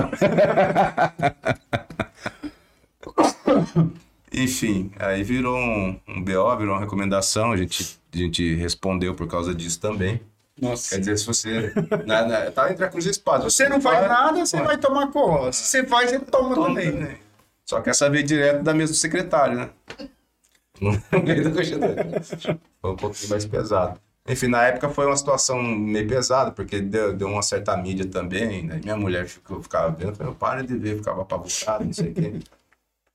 E aí depois é, a, gente, a gente conseguiu é, comprovar que a gente não fez isso de forma nenhuma para denegrir a imagem da Polícia Civil, muito pelo contrário. o- se você for ver o primor da, da, da redação do, do boletim de ocorrência, estava contando ipsis literis do que a, que a pessoa foi relatar ali, da forma como ela foi. Ela foi atendida. Porque a gente brinca até escrevia SIC. Você chegava a escrever isso aí no- nos boletins de ocorrência, escrevia SIC porque A gente escreve ali conforme a vítima falou. né? Ela Ela assina. Tipo, ela disse com essas Não palavras teve- A ali. gente não teve intenção nenhuma de, de denegrir, de, de fazer chocarrice. Quando, não, a gente está querendo realizar o trabalho da melhor forma possível. E aí, enfim, é, ele, o doutor Fernando depois... Aí eu recebi o convite para ir pro Garra. Já conhecia o que o Garra fazia? Não, Não tinha ideia. não tinha ideia. Sabia que era um grupo é, operacional, é, que era responsável pelo apoio da, dos DPs na época, era Legal. A área de, de responsabilidade do Garra na época era da seccional. E, e aí o Dr. Fernando, ele, ele foi para seccional de São Sebastião. Ele virou seccional lá. E aí eu saí da, da, da delegacia da, do sétimo DP e fui pro Garra. E aí cheguei no Garra, enfim, do- da mesma forma como cheguei no sétimo DP, com dois olhos, dois ouvidos, uma boca, que é para ver e ouvir mais e falar menos. Bem discreto, como eu sempre procuro ser na- nas coisas que eu faço. E ali trabalhei com grandes policiais. Foi Trabalhei... muito diferente, Edson, sair de uma investigação para ir para um Ah, é operacional. diferente, porque daí você, você a quase não tem. todo mundo, é, né? você quase não tem investigação no, no, no grupo operacional, né? É muito Legal. pouca E daí a gente entra assim, o que que faz, então, É, então. na prática, um grupo operacional? Um policial do grupo É, operacional, né? na, na época eu fui trabalhar, quem era o chefe era o Washington. Gente boa, a oportunidade de conhecê-lo. professor da academia. Se não me engano, ele tá como secretário de segurança de Arujá. Ah, tá. Excelente policial também. Professor da academia também. É, Dr. Zé Henrique, que ele era o delegado titular da DIG na época. Dr. Zé Henrique dispensa comen- comentários. Não, gente também. finíssima. Foi professor aqui também, É. deu aula aqui com a gente. Inteligentíssimo, enfim. Nossa, uma pessoa é de uma- inteligência invejável. É. né? E, e- e é bem, muito articulado, muito articulado também. Eu acho, eu admiro isso nas pessoas, tanto, é, enfim, a pessoa ser inteligente e articulada, sabe? É, ele falou pra mim um dia aí, eu tive a oportunidade de conversar pessoalmente com ele, que ele deu aula aqui. Ele comprava livros é, de fora do país para estudar como era a investigação lá fora, foda. para trazer técnica para cá. É. Olha a cabeça do cara, né, meu? Então eu falei, pô, o cara é diferenciado, né? Legal. De, de, de chefia aqui hoje, hoje a gente tá bem, eh, hoje a gente tá bem de chefia. Tem o Sogab na, na, na, na, na seccional, Legal. que é um excelente policial, professor da academia também. É um cara pô, que dispensa comentários também. Tem o Rafael Foi com essa galera que você aprendeu a trabalhar, Sim, então, no operacional. Tive, essa, tive essa, esse privilégio, né? E aí fui pro Garra, enfim, trabalhei com, com bons policiais Pode-se lá. dizer que você, você se encontrou ali, Edson? No Garra? É. Ah, cara, eu, eu gosto da polícia, cara. Por mais que você, eu entendo que você trabalhava Eu bem em qualquer lugar. operacional, gosto Mas eu disse, falou, cara, aqui eu tô me sentindo mais eu feliz aqui, né? Eu, eu gosto da, eu gosto do operacional, assim como gosto da investigação também. Mas é, operacional é que eu, eu tive sempre essa prática, né, da PM e tal. Então, Pra e- você não. isso me- não era estranho pra mim. Aham. Então foi bom essa passagem minha pela PM, porque eu já não cheguei deslumbrado na Polícia Civil querendo resolver os problemas do mundo, entendeu? Sim. Cheguei querendo fazer meu trabalho. Qual que é o meu trabalho? Ah, o seu trabalho é lavar a viatura. Então eu vou lavar a viatura da melhor forma possível. Com certeza. Ah, seu trabalho é fazer OS. Vou fazer todos os OS que tiver, então, entendeu? Sim. Não cheguei querendo resolver todos os problemas do mundo. E, e você chega sempre com aquela cautela que você tem que chegar quando você chega, você visita na casa de alguém. E, e uma pergunta que muitos alunos me fazem, e devem fazer para você constantemente, seja como professor, seja na rua, como policial, o que, que precisa ter um cara, fora de passar no concurso, para ele integrar um grupo operacional hoje? A primeira coisa é vontade, né, cara? Vontade, porque não, assim, eu tinha uma visão do operacional que, que de fato não se concretizou quando eu fui para o operacional. Eu tinha, eu tinha uma visão é, um pouco crítica do, do, do operacional. Eu achava, pô, a Polícia Civil é a polícia que investiga. Então, é o carro-chefe da Polícia Civil é essa investigação. E operacional fica meio naquela, e aí?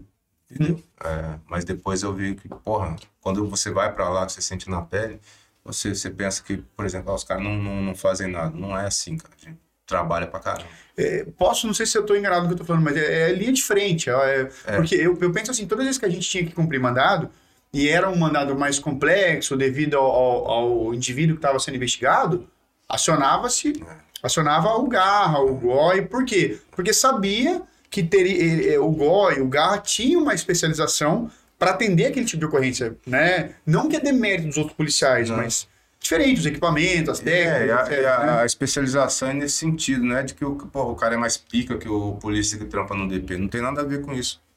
Porque geralmente o policial que trabalha no DP, ele não tem uma arma longa à disposição dele, ele não tem granada à disposição dele, ele não tem uma série de recursos que a gente tem, até de comunicação visual, por exemplo, que ele não tem e a gente tem. Experiência de rua, né? É, algum treinamento a mais que a gente que, que, que vá pra gente primeiro, às vezes o cara não tem, entendeu? É, por exemplo, APH tático, Pra quem não sabe o que é a PH. é atendimento pré- pré-hospitalar, né? Atendimento pré-hospitalar. É, curso com, com bombas, enfim, essas coisas. O cara não, o cara não, E você foi fazendo todos esses cursos aí. ter. A gente tem, a gente Quantos anos de operacional já, Edson? Contando com a polícia, com a polícia militar, é, são 15 anos. Eu falo, eu falo assim, de, de operacional porque a atividade, quando eu estava no sétimo DP, eu realizava atividade fim também, que é a atividade operacional, que é a investigação. Mas só de operacional, 15. Não, só no, em, só no segmento fardado e uniformizado, está dizendo? Aí tira três anos aí de, de DP, são É, 12 anos. 12 anos. É, e uma diferença que eu falei para um pessoal esses dias, o pessoal falou assim: o policial civil usa farda. Eu, dentro do que eu pesquisei, falei: não, o policial civil usa uniforme. Uhum. PM usa farda. É isso mesmo, né? É. E, e aí, me É. conta aí, como vamos supor, o- porra, 12 anos. O Garra que tava ali, de linha de frente ali, né, cara? Atende ali. É. Muita ocorrência que você pegou né, ao longo desses 12 anos aí, né? Trabalhei. Desde mais graves até. Trabalhei com diversos nomes de destaque na, na Polícia Civil da região, até, até de São Paulo mesmo. A gente tem, a- posso citar um exemplo, o Claudinho hoje, que está Tá no GER, né? tá no GER. Pegou alguma ocorrência, você lembra, que, que, que impactou você? Por exemplo, o Casca, quando veio aqui, contou de uma ocorrência pra mim que eu achei assim. E o Vander tava junto nessa ocorrência. É, ambos fizeram o mesmo comentário da ocorrência. Um cara que matou a sogra, matou a irmã, matou a própria filha. Foi um bagulho meio assim. E aí eles contaram pra mim que, pô, o Vander tinha uma filha na época, né? Tem, aliás. É, e ele falou que foi muito delicado porque a filha dele era criança e tinha uma criança envolvida, né? Então, se espelhando. é, ele falou que foi um impacto. Por que, que eu falo isso, Edson? Porque falavam pra mim, não, quando você entra na polícia, deixa seu coração em casa, meu. Entendeu? Faz o que você tem de fazer. Mas a gente não deixa de ser ser humano, independentemente de onde você esteja, né, cara? Sim. Por isso que eu te pergunto, você pegou algum caso que te marcou, seja dessa maneira ou de uma outra? No, no, no Garra, a gente já teve alguma- algumas situações de, de precisar usar é, arma de fogo, né? Que você acaba marcando de uma certa forma, porque do mesmo jeito que você tá dando, você tá tomando. Claro. entendeu? Então é aquele jogo. Agora, a que mais me, me marcou é impressionante, cara, da Polícia Civil. Foi uma ocorrência com envolvendo criança. Criança, duas Olha. crianças. Duas crianças que foi a primeira corregedoria que eu respondi. que o, o pai delas, enfim, era um lar totalmente desestruturado e, e as crianças elas elas estavam na época passando uma situação com, a- com o pai e já e, a, e a justiça já tinha retirado a, você ver, já tinha retirado a guarda da mãe. Quer dizer, a mãe devia ser pior que o pai. E aí o pai, meu, chega no, no- no dia que eu tô lá no, no DP lá de boa fazendo meus relatórios e rebenta as crianças na, na porrada. Putz. Aí, enfim, foi preso, né? E depois foi reclamado. É o direito que todo mundo tem, né? Você vai reclamar, mas o ônus da prova ainda incumbe a quem alega, né? Pelo menos. Eu cheguei, acho que, mandar mensagem pra você, a primeira vez que eu ia fazer interrogatório de estuprador, de pedófilo, cheguei a perguntar algumas coisas pra você, que pra mim era uma situação mais tensa. Uhum. Porque eu digo assim, todo crime é crime, o errado é errado. Mas eu, eu, julgo que às vezes assim, de maneira é, mais ampla, que tem o- a gravidade da coisa. Por mais que o cara tenha feito um mal, mas tem a gravidade do mal que ele fez. E aí quando envolve criança, quando envolve idoso... Eu peguei o caso uma vez, que a mãe do cara com traqueostomia e o cara bateu na própria mãe pra poder pegar dinheiro pra usar droga. É inadmissível, cara. É. E é difícil pro policial lidar com ele. A gente tem mãe, a gente tem pai. A gente tem que ser profissional, cara. É. Mas é, é foda. Eu não- tem que ser sincero, é difícil, mas a gente precisa ser profissional. É, ocorrência com criança, pra mim, cara, é criança e idoso. Idoso, assim, na, na, na condição de vulnerabilidade mesmo, sabe? Sim. É, como já aconteceu uma vez no banhado. É, tava até homicídios, enfim, eles estavam procurando um corpo, eu tava no garra já. É, acionaram a gente para apoiar lá. E a gente encontrou uma senhorinha, cara, na, na casa. A senhorinha tava amarrada na cama, dentro de um barraco, três dias já. Nossa. O filho dela era um nóia, tinha pego lá o dinheiro dela, tava amarrado, meu, cheio de cocô no chão dela, ela não, não conseguia se afastar da. A, a mulher tava seca, cara, não tinha bebido água, não- não- nem comida, nem nada. A gente teve que dar uma solução para esse caso, chamar ali assistência social da prefeitura, o pessoal da, da, da mídia tava lá, filmaram, enfim. Mas são, são é, esse tipo de situações que particularmente me marcam, sabe? Com, com criança, com idoso. Eu vi um vídeo com ladrão, seu- com ladrão é mais corriqueiro, né? Isso que eu ia te falar, eu vi um vídeo seu, não me recordo qual ocorrência era. Era um cara que tomou a moça como refém. Você lembra disso? Era na, acho que nessa, na, porta de um banco, o Dr. Reis estava né, aparecendo Ah, foi o rouba banco de Jambeiro, cara. Isso que eu ia te falar, é, é, rouba banco é um negócio complicado Foi, também, né, cara? foi acionado pela delegacia de Jambeiro para para apoiar nessa ocorrência. Informaram o quê? Assalto, banco e andamento. É, eles, os, os, os bandidos eram três, né? Os três estavam armados, entraram, tomaram a agência e o Dr. Reis estava passando, ele ganhou a situação. E aí, e aí fizeram um, o cerco ali e pediram apoio do, do Garro. E a gente foi para lá. E na época eu não conhecia a, a estrada de Jambeiro, eu gosto de, de, de viatura, né? Eu não conhecia, então eu falei pro Harold, que era um, um parceiro que trabalhava com a gente, falei, meu, toca aí que eu não nem, nem sei onde que é. Uhum. E aí ele foi tocando, mano, é assim, a gente chegou muito rápido, eu lembro que a gente chegou muito rápido lá. E nessa negociação, o pessoal do Garra participou, o pessoal da seccional, até o Rafael e o Sogabe, eu lembro, o Rafael, o Sogabe e o Washington, eu lembro dos, dos três na porta do banco ali, negociando e deu tudo certo. Mas é delicado o negócio É daí, né? delicado, Uma, delicado. uma palavra errada ali, um movimento errado, dá uma merda assim, sem Cara, os precedente caras ali, né? os caras estão numa caixa de concreto, pra entrar ali já é embaçado. Os caras estão numa caixa de Os concreto, três armados. os três armados. Arma longa? Os sete. Não, os três eram pistola. É, o, os sete reféns, Nossa, sete reféns. entendeu? Só tinha, pô. Tinha pra gente entrar uma porta giratória e uma porta forte atrás. E não tinha visão nenhuma, não tinha planta, não tinha nada. Eu tinha que resolver aquela, aquela ocorrência da forma que foi resolvida. E aí a gente foi. a- o pessoal que negociou, né, com a expertise deles, resolveram a ocorrência. O pessoal, os ladrões queriam o quê? A mídia, queriam os advogados, etc. E a gente estava ali de prontidão para caso acontecesse alguma coisa diferente na ocorrência, precisasse de um outro tipo de resposta, a gente tinha que dar essa, esse outro tipo de resposta. Mas, graças Total. a Deus foi, foi resolvido da melhor forma possível, foram presos. Essa, essa ocorrência entre o nosso acionamento e o desenrolar, até entregar o- os bandidos lá na, no presídio, foram 26 horas. 26 horas direto ali. Desde acionamento, né? E, e fiquei com o escudo, acho que cerca de 4 ou 5 horas. Quantos quilos pesa aquele escudo Ah, lá? meu, deve pesar uns, sei lá, uns 4, 5 quilos, mas depois de uma hora. Ah, então, mas 5 quilos depois de uma hora, de uma hora, vira 50, 3 né? toneladas, cara. É. Tem que sustentar aquela merda lá, que é foda. E, e- e, tipo assim, vamos, na pior das hipóteses, ah, pra você entrar, você tem que estar de boa entrar. Pau no seu cu, né? tem que estar de boa pra entrar. Simples assim. Ô Edson, teve uma história que você me contou também, e é escola- já é uma história mais engraçada, não é, né? É do... Tinha uma delegacia que você falou que era assombrada, você falou pra mim uma vez. Nossa senhora. Que a mulher falou que tava vendo coisa É o lá. sétimo, cara. O sétimo. Ali, o, o sétimo, hoje, onde é o sétimo ali em frente ao SESI, já foi a base da DIG antigamente.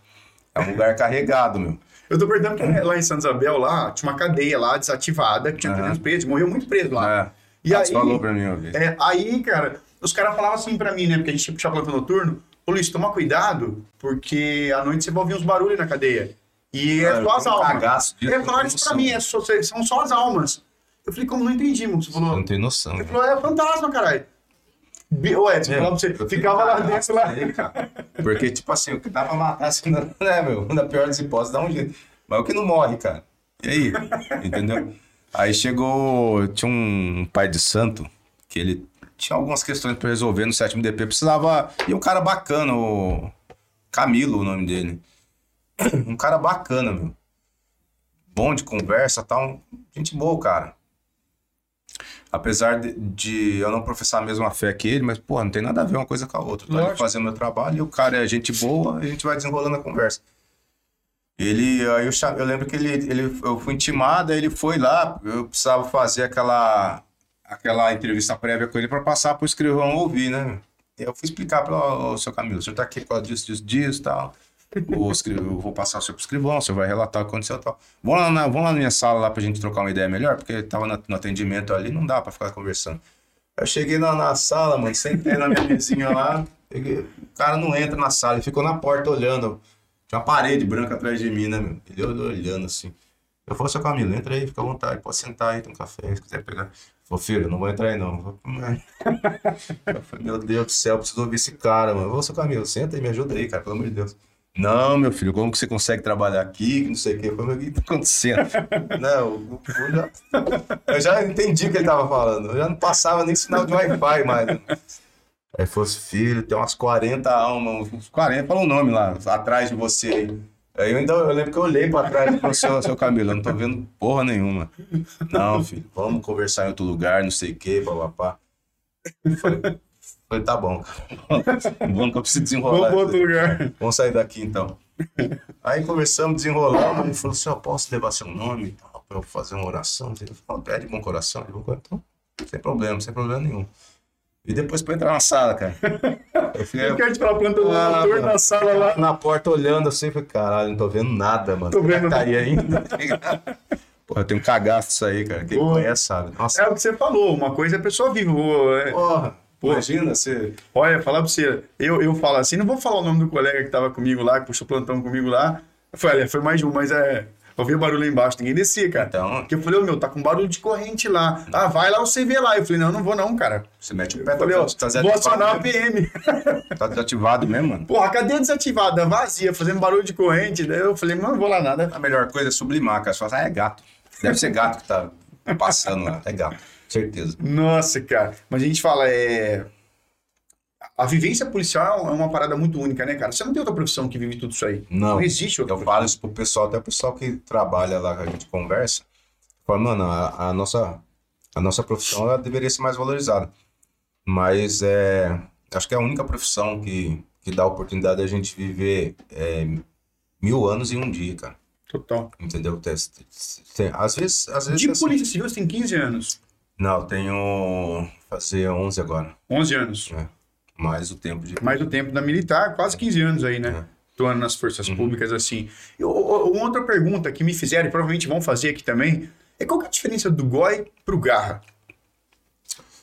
A, a área de atribuição, que antigamente era só a seccional, hoje em dia a gente responde pelo departamento. Basicamente, o apoio às unidades, a mesma, a mesma coisa. É, o uso de, de armamento diferenciado, é, continua a mesma coisa. E agora tem um curso também que eles fizeram, né? O COP, é isso, Tem né? o COP, tem, tem o pessoal daqui da região que já fez o COP. É o curso de operações policiais. O Diego mesmo, esse fofo, princesa, ele, ele é um dos cursados do, Ele fez, ele fez o primeiro, né? Esse tadinho, ficou parecendo um. Parecendo uma flauta doce no final do curso. Lindo, lindo desse, ficou parecendo uma flauta doce. Mas teve um pessoal daqui da, da- de Taubaté que fez. Teve um pessoal da. Parece que até veio gente da Core pra cá, Sim, eles, eles- pelo que eu sei, eles são instrutores também, eles ajudam no curso. Legal, também. cara. É ba- Isso é um orgulho para a Polícia Civil ter isso aí. Até a gente tava discutindo antes a gente de começar o podcast sobre o quanto que. Eu não vou falar do lado negativo, porque todo lugar tem. Mas o quanto evoluiu a polícia, o quanto que mudou, o quanto coisas positivas Então, vieram cara, acontecendo aí nesses 10 anos É, aí, é o né, que a gente tava conversando um pouco antes, eu lembro do primeiro dia meu na, no curso de formação da PM, conversando com o capitão Gildo, na época ele era capitão, não sei, nem está vivo hoje ainda, espero que esteja, que Deus abençoe. É, Ele era capitão na época, era até que da, da região, acho que de Taubaté, se não me engano. E a gente conversando sobre blindagem e viatura. Hoje é uma Isso- realidade, Isso lá atrás, né? 15 anos atrás. Exatamente. E aí ele. é, eu, eu até argumentei, foi, "Putz, se uma vida de um policial for salva por causa de uma blindagem de, de viatura, já valeu a pena o investimento, né? Total. E hoje em dia a gente olha pelo lado do custo social, né? Que é mais barato, um policial inválido ou morto ou um vidro blindado de viatura. E aí hoje, hoje existe essa realidade. Hoje a gente, hoje, hoje a gente trabalha com. As viaturas hoje do Goiás são blindadas. A gente, a gente tem é, viatura com aquela blindagem padrão internacional. Legal. Mas enfim, hoje já é uma realidade. As armas já estão As melhores. né? armas, antigamente. Eu sempre. Eu, eu, falo, eu costumo dizer assim o seguinte também: é, é a arma paga é a arma testada, né, meu? Você pegou sua arma, vai testar, dá um jeito de testar. Por quê? Eu tive um, pro- um problema, foi, aconteceu comigo quando chegaram as Glock 40. Aham. Eu recebi uma e eu descobri que ela tava com problema no reset do gatilho na linha, né, na, testando. Na linha eu descobri que ela tava com problema no, no reset do gatilho. Porra, a, a, a Glock, né, meu, é uma marca mundialmente conhecida, Ô, é uma arma, enfim, testada e aprovada. Então você dá esse voto de, de, de confiança, né? Você não vai sair já reclamando, "Pô, meu, aconteceu esse, por que aconteceu esse problema? E eu tava conversando com o Max lá da, da- do escritório da Glock aqui no Brasil, em São Paulo. legal aí. Ele me explicou que na linha de montagem talvez é, tenha passado que na verdade não era um problema de, de reset, era que, o, que a, peça, a pecinha que era responsável por esse reset do gatilho era da G19, estava na G22, o negócio trocou, Foi uma acabou o problema. problema. Aham. Aí testei de novo, acabou o problema. É diferente de, de alguns, algumas outras armas que vira e mexe, tá, né, dá um Eu, problema. quando eu entrei, quer dizer, como, como se fosse um antigão, assim, mas quando é que eu peguei foi uma, uma PT 840 Taurus. Né? E antes, antes tinha uns colegas que tinham A sua pego. tinha folga no, no carregador também? Tinha. Acho que tinha. É, é padrão, né? E aí tinha. E aí antes era Imbel MD6. Foi a primeira arma que eu peguei na Polícia Civil MD6. Cara, o cano da MD6 é excelente, viu, cara? Eu gosto caramba. Nossa, aquele cano bull, né? E agora a. Polícia Civil já tá aí com 9mm, Porra. 40, tudo Glock. Hoje- hoje- Parece que comprou fuzil também, se não me falha a memória. Arad, chegou Arad pra gente, fuzil israelense. 556? 556. Legal, cara. 556. Hoje a gente opera de. A gente já tem ponto .40 da Glock, é pra você ver, é, a gente ainda tem ponto .40 da Glock. É, antes era um sonho, né? Hoje a gente tá falando, a gente É. ainda tem. É, mas a gente tem. Opera hoje com 9mm da Glock também, que, que, que ganhou a licitação. Hoje a gente tem fuzil Arad, que é um fuzil experimentado. Excelente, excelente arma. Excelente arma. Excelente arma. Então, de, a- aí o que, o que acontece? Pode remanejar essas armas para outras unidades, né? Hum. Essas armas que sobraram, vamos dizer assim, ah, fuzil, o MDC, o, o Imbel. Você pode remanejar ele para uma delegacia, alguém que seja habilitado. Então, é, hoje em dia, viaturas novas, né? De meios, a gente tá. Eu tava conversando, eu acho que com o Dr. Rafael mesmo. Foi Gente finíssima, doutor Rafael. Gente fina, cara. Delegado de polícia, da melhor qualidade, inteligentíssimo, humilde e vocacionado. Não, não, não tô ganhando nada pra falar isso, não tô falando porque eu sei que ele vai ver, não. A gente tava conversando antes de estar tá gravando, eu tava falando a mesma coisa pra você. E, e aí que você falou isso aí é legal, cara. Você, você conhecer é, pessoas assim, porque eu falo, toda profissão tem os bons e os ruins. E é legal quando a gente conhece várias pessoas boas, né, cara? Que a gente conhece ao longo da vida e etc tal. Doutor Rafael, assim, você fazendo até complementando o que você falou, eu conheci ele antes da polícia. Os alunos foram visitar o DP e elogiaram ele pra caramba. Aí depois eu tive a oportunidade de cair numa equipe que entrava antes dele no plantão. E, cara, todo mundo no plantão falando bem do cara. E aí ele teve. É. Aí eu sabia da, do anseio dele por ministrar aulas.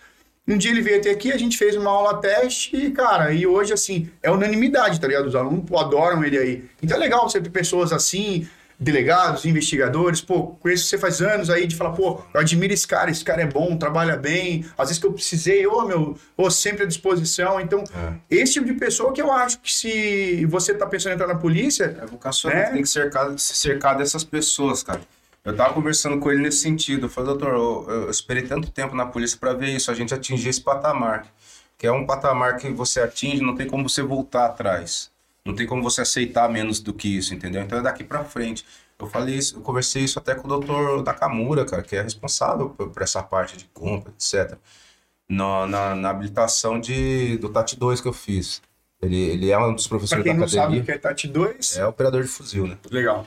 É, ele, ele é um dos professores da academia, responsável pela habilitação também, e, e conversei, falei sobre isso com ele também. Foi, doutor, importante que a gente atingiu um patamar que não, não tem como você voltar, não tem como você comprar coisa pior mais. Daqui pra frente, É né? daqui pra frente, entendeu? Então, é, você falou aí do Dr. Rafael, o legal é que, tipo assim, todas aquelas pessoas que você se espelha, que você acha que são bons policiais, são pessoas inteligentes, é, pelo menos, assim, falando de mim, eu acho legal que eu conheço, eu conheço todos. Eu trabalhei com vários deles, entendeu? Então são pessoas que estão próximas de mim. É tipo assim, ah, puta, você tem um, você tem um, um herói lá. tal. É um negócio distante pra gente, não. A gente trabalha com os caras. Legal isso aí. Tra- Posso, posso citar, é que eu vou citar, vou acabar sendo injusto, esquecendo de alguém. Mas, pô, doutor Maurício Freire, doutor Edson Nakamura, doutor Rafael, o, o Rafael, o Sogabi, o Austin, o doutor Zé Henrique. Deu vários outros policiais, o Marcelo trabalha comigo, o pessoal todo do, do, do GOI que trabalha comigo. É foda você ficar citando, porque É, você vai não, cometer lógico. injustiças, entendeu? Mas, enfim, é só pra, pra Eu, resumir. eu falo assim, o André, o, o Marmota, Aham, tá no Goi. tá lá comigo. Cara, é, eu, preciso- eu conheci ele no jiu-jitsu, né? Então. Eu era um molequinho de tudo. Eu tinha, acho que, sei lá, eu entrei no jiu-jitsu com 11, 12 anos. O André já tinha 45, se não me engano. Fala isso pra ele. Ele foi bater. Já, já, ele já tinha 45. Ele, ele fala do Castrinho, cara. Terceiro grau. Ele, precisa ver ele falando do Castrinho. Assim, ah. Quando eu era pequeno, o Castrinho trabalhava na Força Tática. Agora o Castrinho fica puto da vida. O Castrinho, o Castrinho é outro policial, investigador de polícia, classe especial. Que, porra, é um cara espetacular. É meu, é meu mestre no jiu-jitsu. Eu tenho três... é, o CT Caveira, que vocês estão vendo essa camiseta, que é formado por três mestres. O Evandro, que é um amigo pessoal. Castrinho também, que não preciso nem falar dele, que é, além de ser amigo pessoal, enfim, é um colega de trabalho. Uhum. Excelente policial civil, excelente investigador de polícia. Legal. E o gigante, que é o Vitor Toledo, que é o nosso campeão lá. e- o cara regaça, ganha tudo. E aí, Quando ele não ganha, ele tá no pódio. eu acredito. Eu conheci ele, eu treinei com ele no Juninho. Então, Na época. Ele chegou lá na faixa, acho que ele. Eu, eu entrei no Juninho em, em 99. Pra você ver como é que o tempo passa, né, cara? Em 99, eu tava indo, eu, Flavinho, o Careca, e competir. Lá em Araruama, no Rio. Então, assim, é bacana você ver a galera que foi chegando depois. Eu acabei tendo que parar por lesões, enfim. disparou na. Não é igual do rocha. Lesão, né? Não é igual do João, não. João é. É, É. é o Pula Pirata. Porque, não, eu, eu, pra você ter uma ideia, eu, na época, menor de, menos de 16 anos, você não podia pegar azul. Então eu peguei a faixa amarela, a faixa laranja e a faixa verde. Aí fiquei com a verde até os 16 anos. Aí com 16 anos troquei a verde pela azul, aí me deram azul. Falei, caralho, meu, eu não gostava de ver os caras na azul e eu com a amarela. Eu falei, por que não pego a É, azul? a gente tem um embaçado lá, daqui a pouco eu vou falar Aí dele. depois eu peguei a roxa, aí tive uma lesão aí, porque tomei um suplemento que, que me deu uns problemas aí, cara. Aí, mas já, já, já foi resolvido. E qual que é a importância do jiu-jitsu pro trabalho policial? Já aproveitando aí que você tá falando do... Então, cara, na minha opinião das artes marciais, eu sou do karatê desde, desde molequinho, né? Comecei a treinar o karatê em 1990, com 7 anos de idade. Era outro tipo de treino antigamente. E, e no, no karatê a gente fala muito de linhagem, nas artes marciais, né, meu? Mas é, no karatê eu, eu vim, eh, a minha linhagem é direta do, do Funakoshi, que é o, o Gishin Funakoshi, que é o considerado o pai do karatê moderno. É, ele foi o discípulo dele, o Kanazawa. O Kanazawa foi, foi discípulo do Tomeji Ito, que veio primeiro para os Estados Unidos, Uhum. depois para o Brasil. E o Tomeji Ito foi um dos fundadores da Federação Paulista e foi meu mestre, Você treinou luta há muitos anos já. assim, desde pequenininho. Foi meu mestre, Tomeji Ito. Aham. E, e depois ele passou- me passou para a responsabilidade do Sensei Felipe. Tive ainda o Sensei Cruyff antes, um pouco antes. É, o Sensei Felipe, que hoje, gente, é um Shihan, né? Shihan Felipe. Então essa é a minha linhagem no, no, no Karatê. E, e treino até hoje também com o pessoal. É, hoje a gente mais conta história do que treina, né? Muitas histórias antigamente. E ver a molecada nova voar. E por que que eu escolhi o jiu-jitsu, cara? É, quando eu comecei a treinar o karatê, tinha muito preconceito. Antigamente era só karatê e judô que tinha. Não tinha jiu-jitsu, não tinha kung fu, era muito raro. Taekwondo, então, puta, a nem, nem, nem sabia o que que era. Então, cara, é, quando eu tava na PM, eu tive um- uma, uma ocorrência que a guarda pediu apoio para um cara drogado. E eu não tinha conhecimento nenhum de, de, de chão, né? De, de luta, de grappling, né, meu? De luta agarrada, nada. E eu resolvi do jeito que eu sabia, né? Eu, meu parceiro, meu parceiro, coitado, ele na época, ele. Não vou falar o nome dele porque. É, mas não tinha conhecimento de, de, de arte marcial nenhuma, então sobrou pra mim.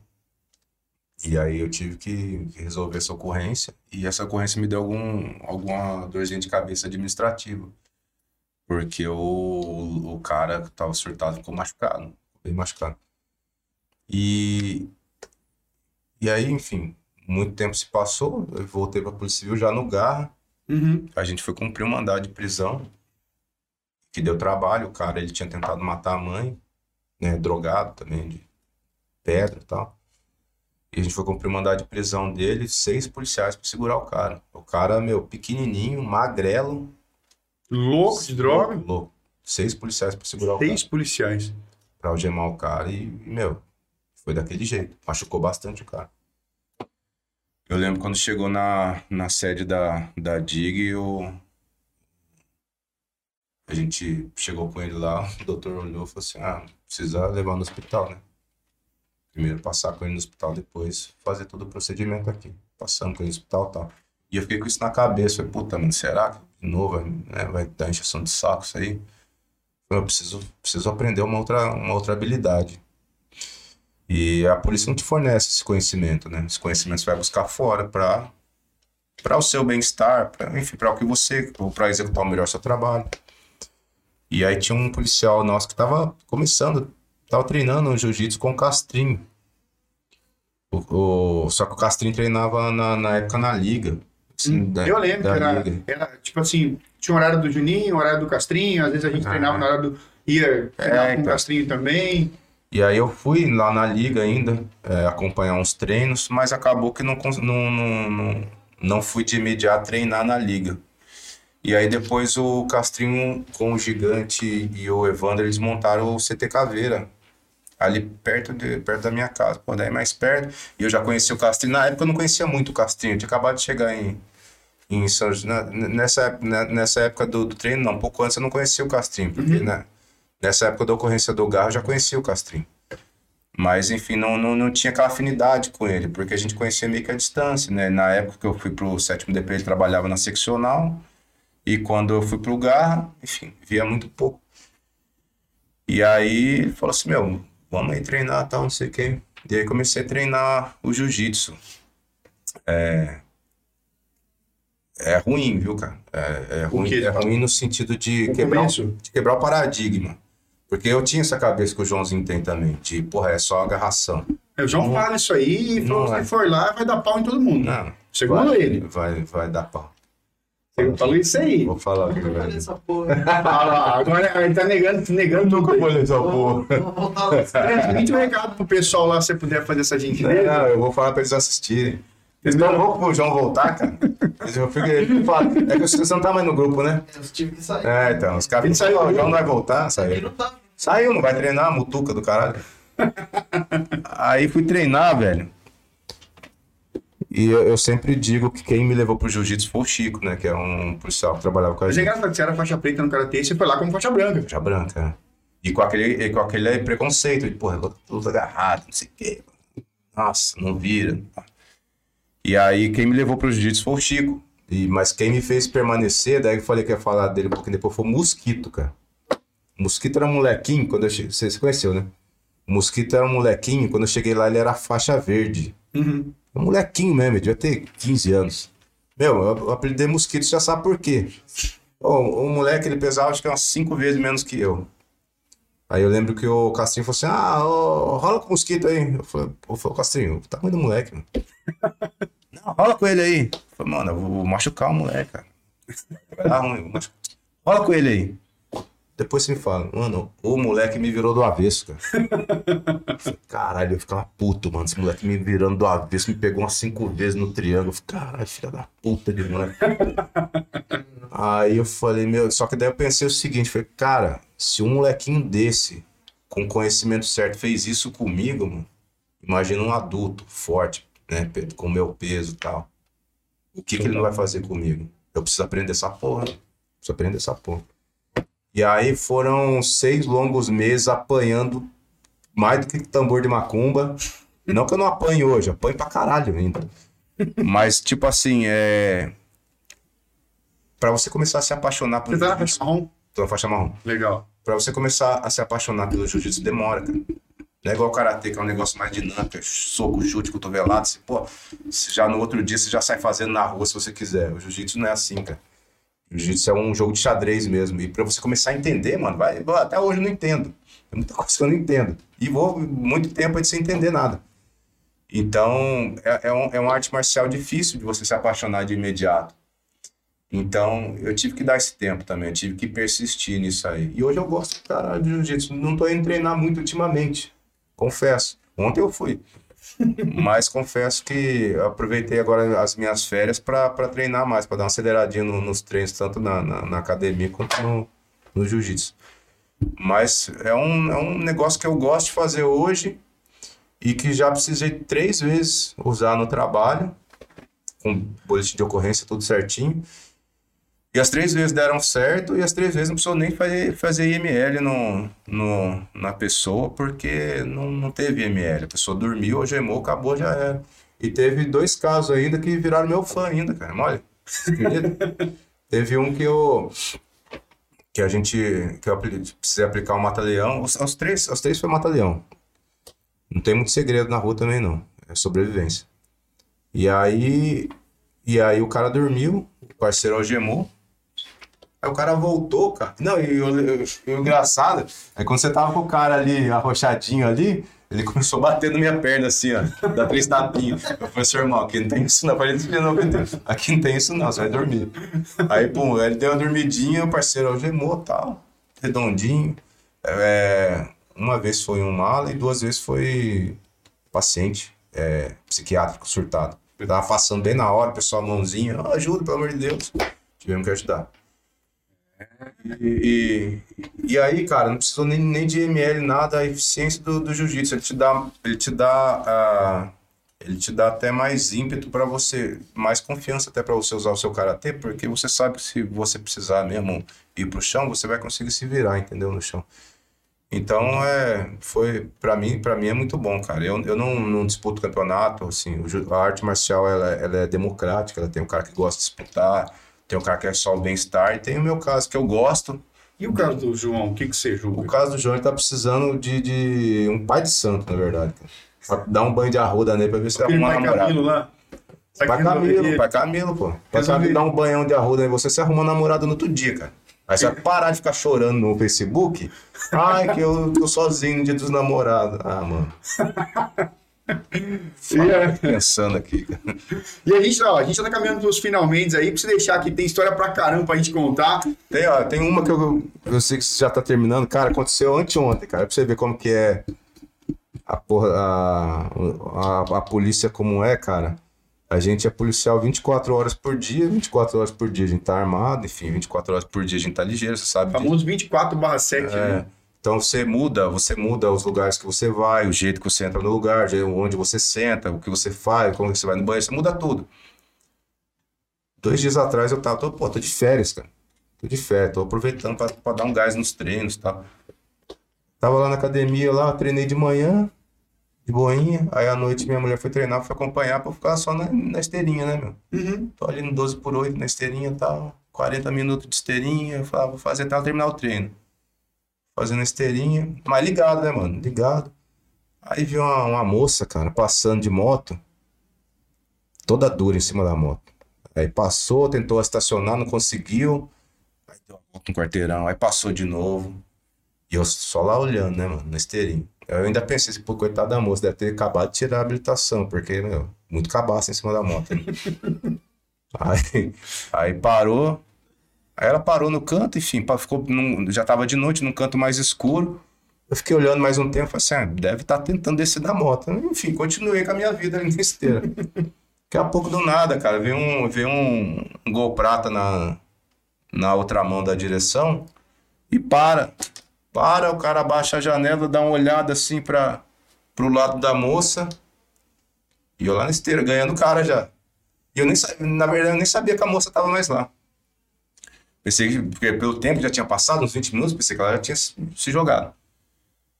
Aí o cara ficou olhando, daqui a pouco o cara abriu a porta do carro, cara, e desceu do, do, desceu do carro correndo, com a mão na cintura. Camisa do Corinthians. é pior que tava mesmo. desceu com a mão na cintura, cara, correndo pro lado da menina. Atravessou a avenida correndo. Falei, meu Deus do céu. E eu lá. Aí chegou do lado da menina, não deu beijo, não fez nada. Só chegou, encostou na menina, trocou dois segundos de ideia. A menina pegou a moto pra ele. Mano, tá roubando a menina. Na minha cabeça já, tá roubando a menina ali, mano. E, e não pegou nem o capacete dela. Aí a menina deu a moto pra ele, mano. Eu apertei o stop da. da Correu pra cima lá. da, da esteira e já desci a escada e fui pra cima. Pra cima, já- o cara tava saindo com a moto, já, já tomou um enquadro já. Bacana, mão pra cima, mão pra cima, fica tranquilão, mão pra cima. O cara ficou assustado, a menina, que isso, pelo amor de Deus. Já meti a mão na cintura dele, vi que não era uma carteira que o cara tava. Pá, dei aquela geralzinha aí, meu, qual que é a sua? É meu namorado, é meu namorado, pelo amor de Deus. Eu falei, seu namorado? É meu namorado. Falei, mas por que, que você deu sua moto pra ele? Não, porque eu não tô conseguindo estacionar a moto. Ele veio aqui pra estacionar pra. Era um namorado dedicado, coitado. Mas, porra, você. você porra, mas é- minha visão, o cara para, olha pra menina, atravessa correndo com a mão na cintura, chega no escurinho, troca uma ideia com a menina, passa a moto pra ele, Tá mano. rou- Ah, não, não O cara não chegou, não deu nem um beijinho na namorada, cara. Tá ligado? Sim. Não, mas tá roubando. Aí chega, pô, enquadrei, eu falei, você, você. Não posso pedir desculpa. Total. Não posso pedir desculpa, mas foi meu, eu quero, espero que vocês entendam que né, se aconteceu isso, não aconteceu, não aconteceu, decida. Então, espero que vocês entendam. Se fosse um, se fosse um bandido, mesmo? se fosse um bandido, o seu namorado estaria me agradecendo agora. Como não é, com certeza vocês estão mentalmente me xingando, me execrando, mas foda-se também. Entendeu? Meu trabalho, o trabalho da polícia é isso. Quando é, o policial faz uma intervenção na, na vida de alguém, são esses dois caminhos. Ou a, ou a pessoa vai agradecer, vai virar um amigo, ou vai execrar ele de alguma forma, porque achou que ele, ele fez alguma coisa que não deveria, entendeu? É, interferiu na, na, na liberdade, vamos dizer assim, dela. Aí ela ficou meio nervosa, falou, meu, se acalma aí, relaxa, não é ladrão, não é nada, tá tranquilo. Voltei pra minha esteirinha e fiquei lá. A menina nem foi treinar, cara. Ela ia treinar? Acho que ia, sei lá, cara. Já tá parando pra ir treinar. Mas foi isso, cara. Ah, merda, cara. Mas se fosse um ladrão, ela estaria me agradecendo. Pô, foi um ladrão. Ia ser... E eu, tava, eu tô de férias, cara. Não interessa. Ia ser uma prisão chique pra mim. Pra mim interessa se eu tô de férias ou não. Eu ia catar o cara, ia prender o cara e tá resolvida a ocorrência. Agora, não era, era o namorado dela. É. E até teve um meme esses dias que eu vi, você deve ter visto provavelmente esse vídeo aí, dos caras ensinando como ser abordado. Já viu isso aí? O cara brincando, zoando assim, ó. Ah. Quando você for abordado, Na carteira, dizer, pá, É. faça aquela movimentação assim, Faz vai pra dar você ver no escuro. E, e, aí- e porque teve um caso que foi real. Tem um vídeo de um- dos PM abordando o cara e ele leva a mão na cintura.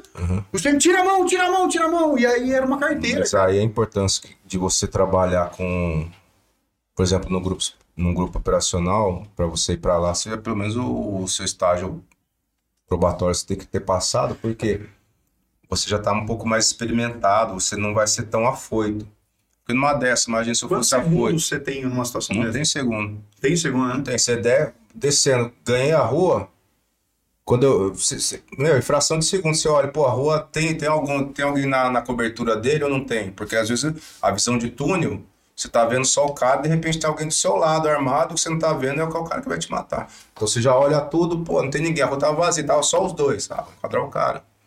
Ah, Se fosse mais afoito, você já desce naquela mentalidade, pô, o cara tá roubando, tá roubando, o cara tá armado, tá armado. Total. Se ele, mano, se o cara dá um, um mais afoito, o cara dá uma desequilibrada, Dá uma merda ali. Dá uma merda. Então, você Então, tem que, você, o André me contou uma situação como você essa tem que, você tem que ser, você tem que estar disposto a, a se precisar fazer uso da arma de fogo, mas ler toda a situação para não, pra não fazer cagada. Isso é fração. Parece que é muita coisa se falando, é fração de segundo. cara. Isso que eu ia te falar, é segundos pra você Ah, entender a situação. É aquele lá que, como é que é, é, Tem um nome lá que é pensar e agir lá, como é que é? Esqueci o nome agora. Tem uma técnica lá que eu fiz lá em São Paulo. Como é que é? Esqueci. Tem um nome lá que é algumas siglas. Que é pensar, não sei o que lá, e agir. Alguma coisa assim. Você sabe o que eu tô falando? Sei, mas esqueci também. É, tem o nome dessa técnica que eu entendi. Eu fiz um curso assim também, mas essas coisas eu não guardo nunca. Pensar, reportar. Não, é. Vocês foram colocando lá, é. amo. Mas a gente fala, é tudo numa fração de segundos ali, né, cara? Sim, cara. E, e, tipo, importante de não, de não, não ser afoito, entendeu? É. Porque senão numa dessa aí, meu, se o cara afoito, ele acaba fazendo cagada. Exato. E aí vai explicar como depois. Fala, porra, matei o namorado da menina. Entendeu? Mas por que você matou o cara? Não, é porque eu achei que tava armado. Mano, vai falar isso pro juiz. Vai ver se você vai acreditar nessa história, vai ver. Aí ele vai, mano. Então é melhor você ler a situação e se precisar, se for um negócio mesmo de verdade, você tem que estar disposto também. Que o que é bom de, de, de os policiais que a gente trabalha hoje, não só do GOI, então do próprio prédio da DEIC lá, são policiais experimentados, policiais que, que se um dia precisarem, como já precisaram alguns apertar o gatilho, os caras têm culpa apertar o gatilho. Os caras são profissionais. Eles são profissionais naquilo que eles fazem. Então. Eles, eles, eles, se eles forem dar, dar um tiro em alguma situação, vai ser um tiro profissional, não vai ser um tiro emo, em- emocional, entendeu? Vai ser um tiro profissional. Da, da leitura, lógico que tudo vai ter que ser explicado depois, etc., mas vai ver que tá tudo dentro da legalidade. É. E o bom de trabalhar com, com gente especializada assim é isso, você fica mais tranquilo quanto a isso. É, é porque o André me contou uma história uma vez que ele tava passando em frente a uma farmácia. Ele, acho que ele tinha comprado alguma coisa, saiu e ele viu um cara estranho chegar. Ele ficou, o cara meio que cercou a caixa. Tipo assim, colocou o corpo totalmente na frente. Como se não quisesse que alguém visse o que ele tava fazendo. Né? E aí ele tava contando isso pra mim. Antes de eu, de eu ter feito concurso da polícia, ele tava me contando essa história aí. Aí ele falou, falou meu, eu tive segundos pra pensar, pra tentar concluir se era um roubo, se não era um roubo. Mas aí ele falou, cara, eu analisei, se, isso foi pra cima do cara, abordei, era roubo. O cara tava roubando a- o caixa da farmácia. Ele chegou, mão pra cima e era roubo. O cara tava lá. Um simulacro. então, nessa aí ele pegou uma situação de verdade e É. resolveu da melhor forma possível. A, a- a minha situação não foi uma situação de verdade, não foi um roubo de verdade, mas meu, tem que, eu encarei como se fosse. Total. Porque a leitura que eu fiz foi essa, entendeu? É, qualquer um se, se pôr no, no meu lugar naquela situação, naquele momento, vai falar, não, estão roubando a menina. Se não fizesse nada e você tá Aí, é, a experiência mostra isso aí, entendeu? Então, então a gente, é o que a gente fala no Goiás, meu, se- não passa vontade. Se você suspeitou de alguma forma, se você tem uma fundada suspeita, não passa vontade, cara. É melhor você você abordar 10 trabalhadores e não ser nada do que você deixar passar um ladrão em branco. Total. Então aborda, cara, aborda. Depois você explica pra pessoa, meu, você foi abordado por causa disso, disso, disso. Espero que você entenda, para sua segurança, etc. E, e a gente- e a- geralmente as pessoas entendem que a gente, a gente não, não, a gente é firme na abordagem, mas a gente não esculacha ninguém, sabe? Sim. A gente é firme. A diferença entre você ser firme e você partir pro esculacho, né? Total. A gente procura ser firme e profissional. O João, quando vê viatura, sai correndo na frente da viatura. Eu não sei porque ele faz isso aí. É, louco pra se abordar, né? Ele vê a viatura, dispara correndo. Um dia eu tava com ele indo comprar café, a viatura passou. Ele saiu correndo, eu não entendi nada. Louco pra tomar um baculejo, cara. Você acredita que uma vez, no, no Garra, cara, quem pode confirmar isso pra mim? Acho que o. Acho que o, acho que o, tem um policial lá que tra, tá trabalhando com a gente de novo pode confirmar isso aí, cara. A gente abordou um cara que tava numa situação bem estranha lá, na, lá no Zona Leste. E, e abordamos o cara, mano. E aí, pá, depois terminou a abordagem, feitas as pesquisas e tal, o cara, ô meu, posso tirar uma foto com vocês? Falei, como é que é, parceiro? Não, tirar uma foto com vocês, cara, porque eu já fui abordado pelo, pela Baep, né? Pela Baep, pela tática, até pela rota, mas eu nunca tinha sido abordado pela garra. Pela garra. Posso tirar foto com você? Ô, bacana, você tá me tirando? Dá licença, tirar foto comigo, ficar tirando foto com o homem agora, mano, dá licença. Ô, irmão, vai, segue seu caminho aí, já, resol- já vi- gente viu que não tinha nada a ver, então segue seu caminho, a gente segue o nosso, beleza? Vai com Deus. Ah, vai tirar foto, mano, tesão de argola, que é essa? Não, mas aí o João já foi lá tirar foto lá, aparecendo na, na base. Não, ele Foi. quer, ele quer. quer ir lá, né? É. Tanto que uma vez ele falou, você não pode pedir pro Edson pra ele andar na viatura comigo. É, umas coisas pedidas, eu nem falei pra você, porque eu falei, ah, não vou falar não. Né? Vamos, João. Queria, queria. Tem um espaço lá pra você, chama, a gente chama de corró ou chiqueirinho. Tem um espaço reservado. Não não. Não, porque tem mais espaço lá, Não. cara. Espaçoso. As viaturas Aí, ó, quer sentar no colo do piloto aí, o que ele fala. Foda, aí eu vou pedir pra auto dirigir então. Mas Aí, ó, Brincadeira da parte aí? Desculpa, Edson, pode falar. a viatura nova tem até ar-condicionado, cara, lá, lá no corró, meu. Porra. O preço tá bom. não. Você fica tranquilão. Ah, Não sei se tá bom, né, meu? O preço não sei se tá bom. O Edson, e finalizando já o podcast, que a gente sabe que é corrido pra todo mundo. E que recado você deixa pra essa galera que tá estudando pro concurso aí, que tá se preparando, que quer ingressar na carreira policial, enfim. Quiser mandar um abraço pra alguém também, fica à vontade. Cara, eu mando- Xuxa. Vou mandar um abraço pra turma 5, que se eles, eles virem isso, eles vão me cobrar. Então, turma 5, um abraço pra vocês. O pessoal que trabalha comigo lá, se virem também. É, vão, um abraço pra todos vocês do golpe, todos vocês do prédio aí. Dizer que eu sou muito satisfeito de, de trabalhar com policiais da envergadura de vocês, todos vocês, sem exceção nenhuma. É, pro pessoal que tá assistindo, tá se preparando aí, cara, continua. Continua estudando bastante, tenha fé em Deus, tenha fé em você mesmo. Às vezes você acha que você que não é pra você, que você não é capaz, é, é mentira, meu, é mentira. O, o, vou falar o nome dele aqui, o Douglas, que ele trabalha no, na, No IC, no IC. gente finíssima. Gente fina, gente da melhor qualidade. Ele foi, ele veio, no, foi aluno do QG, eu acho. Foi.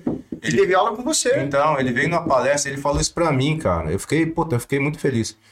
Quando ele me viu, eu nem lembrava dele. Eu fui uma vez levar preso no IML pra fazer lá o, o cautelar pra gente levar pra cadeia.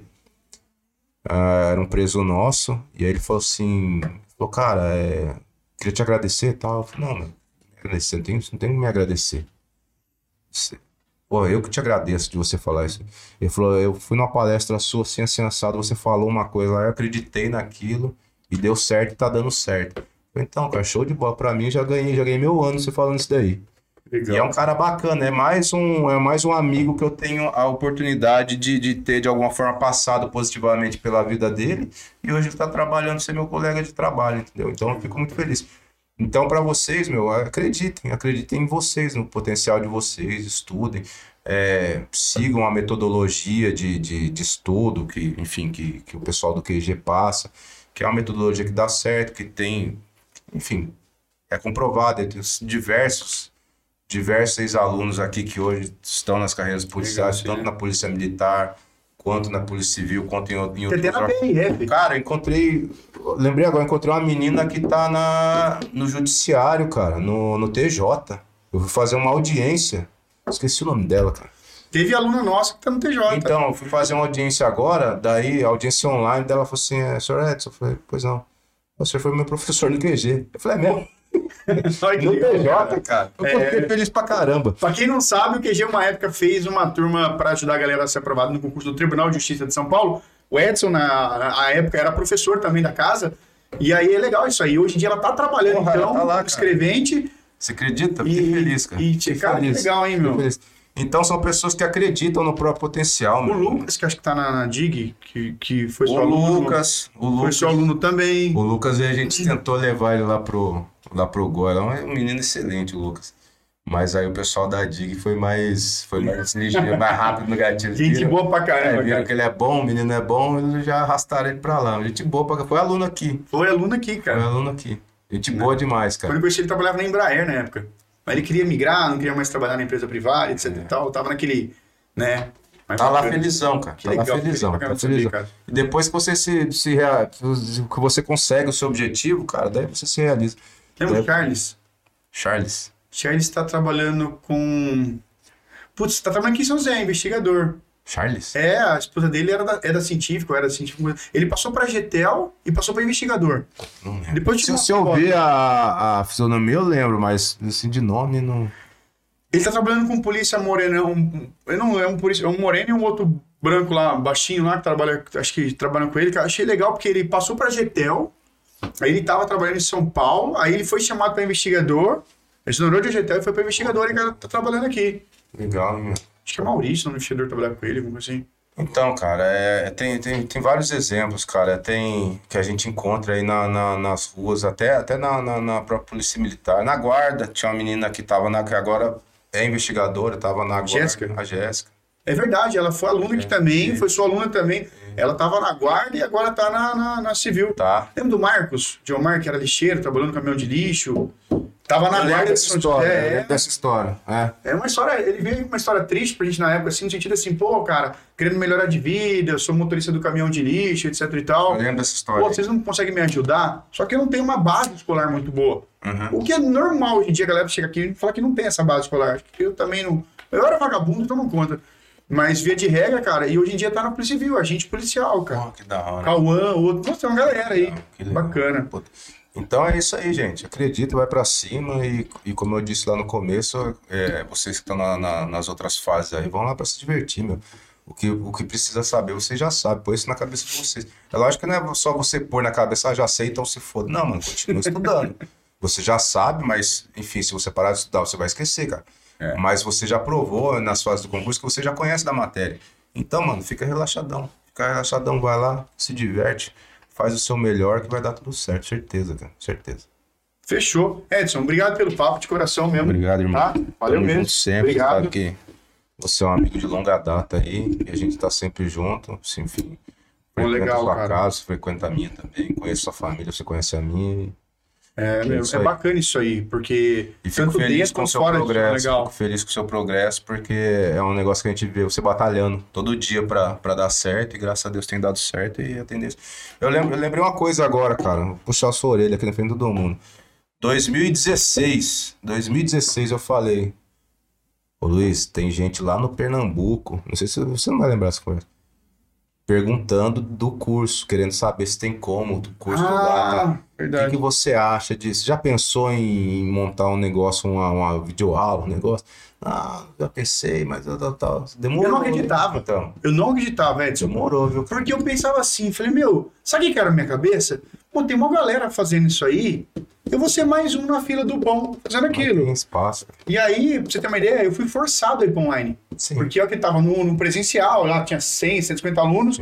Só que quando veio a pandemia, aí eu fechei a turma de manhã, fechei a turma à noite, fechei a turma no final de semana, dispensei duas meninas. Aí eu falei, cara, eu- pô, o QG é um projeto tão legal, um sonho tão bacana, cara, que eu vou quebrar, meu. Sabe, não é questão era por mim, porque, pô, tudo bem, eu tava, na época eu tava na polícia, é, pô, tinha, já dava aula, podia dar aula em outro lugar, mas eu falei, cara, não vou deixar isso morrer, não. Vou colocar isso no online. E sei lá, eu só que o Edson, eu pensei assim, se eu tiver dois alunos, eu tô feliz, cara. Dois alunos, eu tô feliz. Eu- foi esse meu pensamento. E aí a gente foi para online, convidei todos os professores, né? E hoje a gente tá com 5 mil alunos, cara. Eu não sei parametrizar para você o quanto é 5 mil, se eu fosse colocar num espaço físico. Gente no norte, nordeste, região sul, gente do Brasil inteiro estudando com a gente, cara. Se preparando para o Civil de Minas, Rio de Janeiro, etc e tal. Então é muito legal, cara. O canal do YouTube bateu mais de 6 milhões de visualizações. Que eu É, que não sei mensurar o que é isso aí. E 99% elogiando, cara. Então, Entendeu? Go- é, agradecendo, nesse último edital que a gente fez. Pô, você lembra que eu, eu fiz um evento, eu te convidei. Eu fiz um evento, uma revisão de véspera para apresentar as pessoas no hotel ali.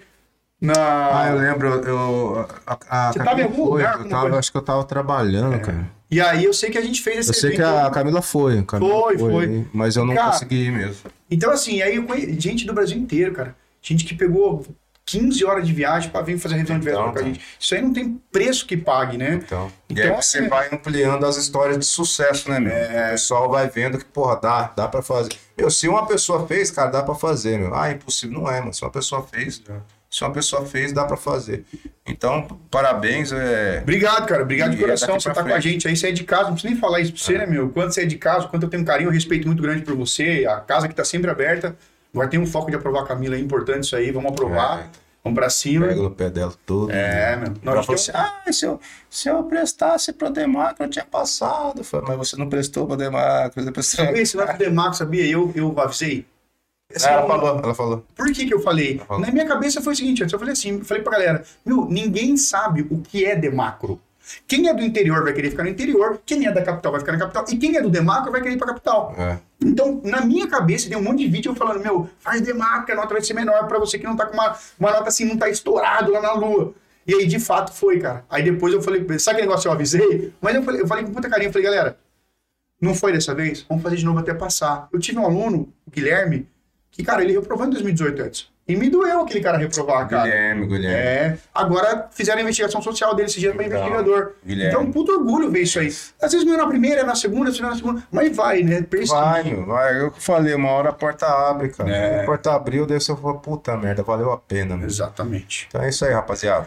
Fechou. Agradecer a participação de todos vocês aí que assistiram até o final com a gente. É, espero que vocês comentem. Tem rede social, quiser deixar a rede social pra galera seguir, Edson? Cara, deixa eu ver aqui. Eu sou... Deixa eu ver. Se quiserem, ah, é bloqueado, mas você manda. Vocês mandam lá o, o convite O lá. João tá fazendo sinalização aqui pra passar a rede social dele. Se meu, vocês não, não forem muito feios, aí eu aceito. É Edson com demudo, underline R, underline Machado. Instagram. Beleza, O rapaziada? João manda direct pra você direto lá, né? Manda, cara, tem que ficar Tem que peneirando. bloquear o direct dele, né? Que ele manda nos Eu não posso meio- mostrar pra Camila, senão fica com ciúme. Pessoal, grande abraço pra vocês aí. Obrigado à audiência. Até o próximo QGCast aí. Valeu!